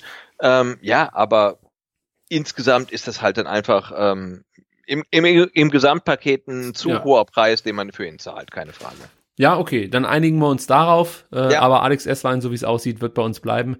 Außer, wie gesagt, das Ding gilt nicht für die zweite Liga. Aber ganz ehrlich, da wäre mir fast lieber als der ersten Liga. also mir Absolut. wäre fast Nee, wichtiger da als habe ich ja gesagt, Liga. ne, also ja, wenn, ja. Wenn, wenn, wenn der VfB dann, äh, äh, äh, ähm, ja Gnade Gott, doch absteigen woll, äh, sollte, also in der zweiten Liga wäre wahrscheinlich Alex Esswein eine äh, ne Waffe halt, ne? Also gar keine Frage. Aber ähm, ja, wir, wir hoffen, dass es nicht so weit kommt. So sieht's aus. Äh, wir müssen schon wieder zum Ende kommen. Ja, die Zeit Absolut, reicht ja. nicht aus, um hier noch die harten Themen anzupacken. Vielleicht muss ich doch was einer Analyse so ein bisschen eindampfen. Wolfgang Dietrich, Wilfried Port, alles nicht vergessen. Auch Timo Hildebrand als mögliches drittes Oh ja, Präsidiumsmitglied ja, spannend. wird hier noch der, der sich ja gerade einer, einer, oh, ich habe schon vergessen, Bandscheiben, Wirbelsäulen-OP in Heidelberg unterzieht gerade. ja, schlimme Minuten für Hildebrand, aber ich glaube, er schafft's. Nee, aber echt, also, ich der, der ist halt jünger als ich, ne? Und du bist halt irgendwie Profitorhüter für 10, 15 Jahre und dann ist es irgendwie selbstverständlich, dass du halt dann mit Anfang, Mitte 40 dich irgendwie in einer OP unterziehen musst, weil irgendwie du Arthrose hast. Das ist schon irgendwie übel. Ich sag mal so, für eine deutsche Meisterschaft würde ich, glaube ich, diesen kleinen Ja, Tod okay, aussterben. ja, ja, ja. Also äh, es ist, glaube ich, schon toll, was er dafür bekommen hat. Aber ich verstehe schon, was du meinst, gar keine Frage. Aber das Thema werden wir definitiv auch noch diskutieren. Ich merke schon, wir müssen vielleicht sogar zwei Sendungen pro Woche machen. Keine Sorge, war nur ein Scherz, war nur ein Scherz. So, ähm, auch dass wir die Lizenzen ohne Auflage erhalten haben, wird hier mit einer Sondersendung noch gefeiert werden. Also da sind wir absolut bei Stefan Heim und sagen, phänomenal, das, das ist wirklich unglaublich. Aber wir wollen Hervorragende Rahmenbedingungen, ja, total, ja. Ja, ist mein Lieblings, mein Lieblingssatz beim VfB. Tolle Rahmenbedingungen. Es ist wirklich so schön. Also, wer soll uns jetzt noch stoppen? Gut, ähm, zum Schluss noch kurz was Ernstes, aber es ist mir wichtig. Und zwar ähm, gab es vom Deutschlandfunk, vom, ähm, ja, gibt es ein Sportgespräch einmal pro Woche. Das kann man sich auch im Netz anhören. Diesmal zum Thema sexueller Missbrauch. Ähm, ich bin der Meinung, ihr solltet euch die 40 Minuten nehmen und der Frau zuhören, die da von ihren, ähm, ja, mit, von dem berichtet, was ihr widerfahren ist. Ich glaube, das ist wichtig, dass wenn solche Menschen, äh, solche Menschen klingt blöd, dass wenn äh, Menschen sich diesbezüglich öffnen, dass man ihnen zuhört und ähm, ja, also ich finde es einfach wichtig, dass man da mal reinhört. Deutschlandfunk, Sportgespräch zum Thema sexueller Missbrauch, äh, ja, im Endeffekt in diesem Fall auf dem Fußballplatz. Äh, also schaut da mal vorbei. Und ja, jetzt ist natürlich ein bisschen doof, da eine Brücke zu finden, aber ich sag's dann trotzdem. Erstmal bedanke ich mich bei dir, Sebastian, dass du dir wieder Zeit genommen hast. Und verweise Ja, natürlich. Und nochmal kurz ja. äh, zu dem, zu dem, zu dem Gespräch. Also ich finde es absolut wichtig, ne, weil man äh, denkt ja irgendwie, irgendwie Sportvereine und so alles gut. Und ja, wie gesagt, meine Kinder sind auch äh, äh, elf und sieben und fahren mit irgendwelchen Leuten irgendwo rum und so weiter. Ähm, und die meisten oder 99 Prozent der Leute sind wirklich tolle, tolle Menschen. Aber es gibt halt auch ein Prozent äh, der Leute, die sind halt keine tollen Menschen und äh, dann äh, lohnt sich's oder ist es wirklich wichtig, den Kindern zuzuhören und auch so ein bisschen reinzuhorchen und sich solche Gespräche anzuhören und äh, das Thema Sportvereine mal irgendwie ein bisschen abzuklopfen und so weiter. Also das ist äh, wirklich wichtig. Also für Eltern ganz besonders und für Nicht-Eltern ist es auch wichtig, um das mal ähm, alles so ein bisschen zu begreifen.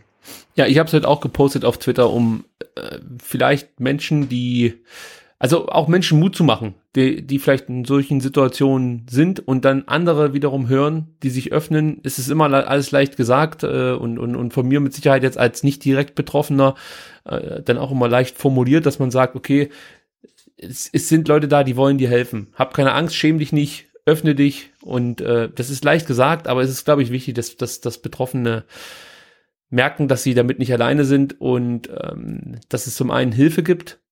Und ich glaube, dass, dass der schlimmste Prozess für diese Frauen und natürlich auch Männer ist, ähm, dass sie erkennen, dass sie das Opfer sind. Weil das kann ich jetzt aus äh, persönlichen Gesprächen mit Missbrauchsopfern sagen, dass oft so gesehen wird, dass sie, dass sie im, im Endeffekt das Problem sind. Und vielleicht helfen solche Gesprächsaufzeichnungen, um da was zu bewirken. Ich weiß es nicht, aber mir ist es wichtig, dass Leute da reinhören und wie du sagst, vielleicht auch äh, die Augen etwas öffnen in ihrem Umwelt. Gut, äh, Sebastian, vielen Dank, dass du dir Zeit genommen hast. Ich verweise wie immer auf den wundervollen Vertikalpass, der mit Rat und Tat zur Seite steht zu allen Themen rund um den VfB Stuttgart zu finden unter vertikalpass.de.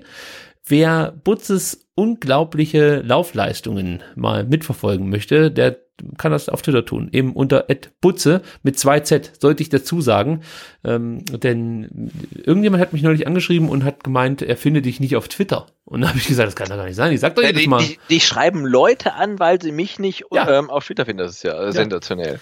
Da Ja, fühle ich ich mich gleich ein bisschen berühmt. Das ist ja total gut. hoffe, er folgt dir jetzt inzwischen Wahnsinn, ne? auch. Ja, also Ed Butze mit zwei Z. Bei mir ist es Ed Ricky Palm. Ohne C, nur mit K. Genau, ich wollte sagen, ohne C. ne? Ja, nur mit K. Ähm, und ähm, wie gesagt, wenn ihr hier kommentieren wollt, vor allem wenn euch die Analysen zu lang sind, schreibt einfach at VfBSDR. Schreibt uns, wenn es einfach zu ausführlich ist und vor allem Quatsch. Was wir hier reden, dann, wie gesagt, der Tweet an at VfBSDR. Äh, auf Instagram gibt es uns auch at VfBSDR, auf Facebook inzwischen auch at VF 3 STR, ganz verrückt. Und äh, iTunes, YouTube, Spotify, wir sind überall. Man wird uns nicht los. Und das noch für viele weitere Folgen. Sebastian, Aber, aber was ist mit, mit, mit, mit Patreon, wo wir Geld verdienen? Also Oh, wo wir ja. wahnsinnig reich werden? so viel Zeit muss natürlich müssen? sein. Das ist das Wichtigste. Wie viel Geld verdienen? Ja, okay. Also wir versuchen es mal. Es gibt die Möglichkeit, uns finanziell zu unterstützen. Patreon.com slash VfBSTR. zu unterstützen bedeutet nicht, dass wir damit reich werden. Also im besten Doch, wir Fall. werden ganz reich. Im besten Fall werden wir reich. Und, und, und Lamborghinis und so. Aber noch cooler wäre es, wenn wir zum Beispiel keine Serverkosten beziehungsweise auch Phonikkosten selber zahlen müssen. Und ähm, ja, auch kleine Spenden, ein Euro oder so sind da möglich und helfen auch ganz, ganz viel. Äh, also wenn ihr uns ein bisschen unterstützen wollt, patreon.com slash vfbstr oder wenn ihr uns im Stadion trefft, könnt ihr uns auch einfach ein Bier ausgeben. Finde ich jetzt zum Beispiel auch. Ja, das ist so das eine Win-Win-Situation. ja. Gut, also finde ich ja schön, dass wir hier noch so launig aus die Sendung gehen und ähm, wir hören uns nächste Woche wieder, spätestens mit einer neuen Ausgabe STR. Bis dann. Also, macht's gut. Ciao, ciao.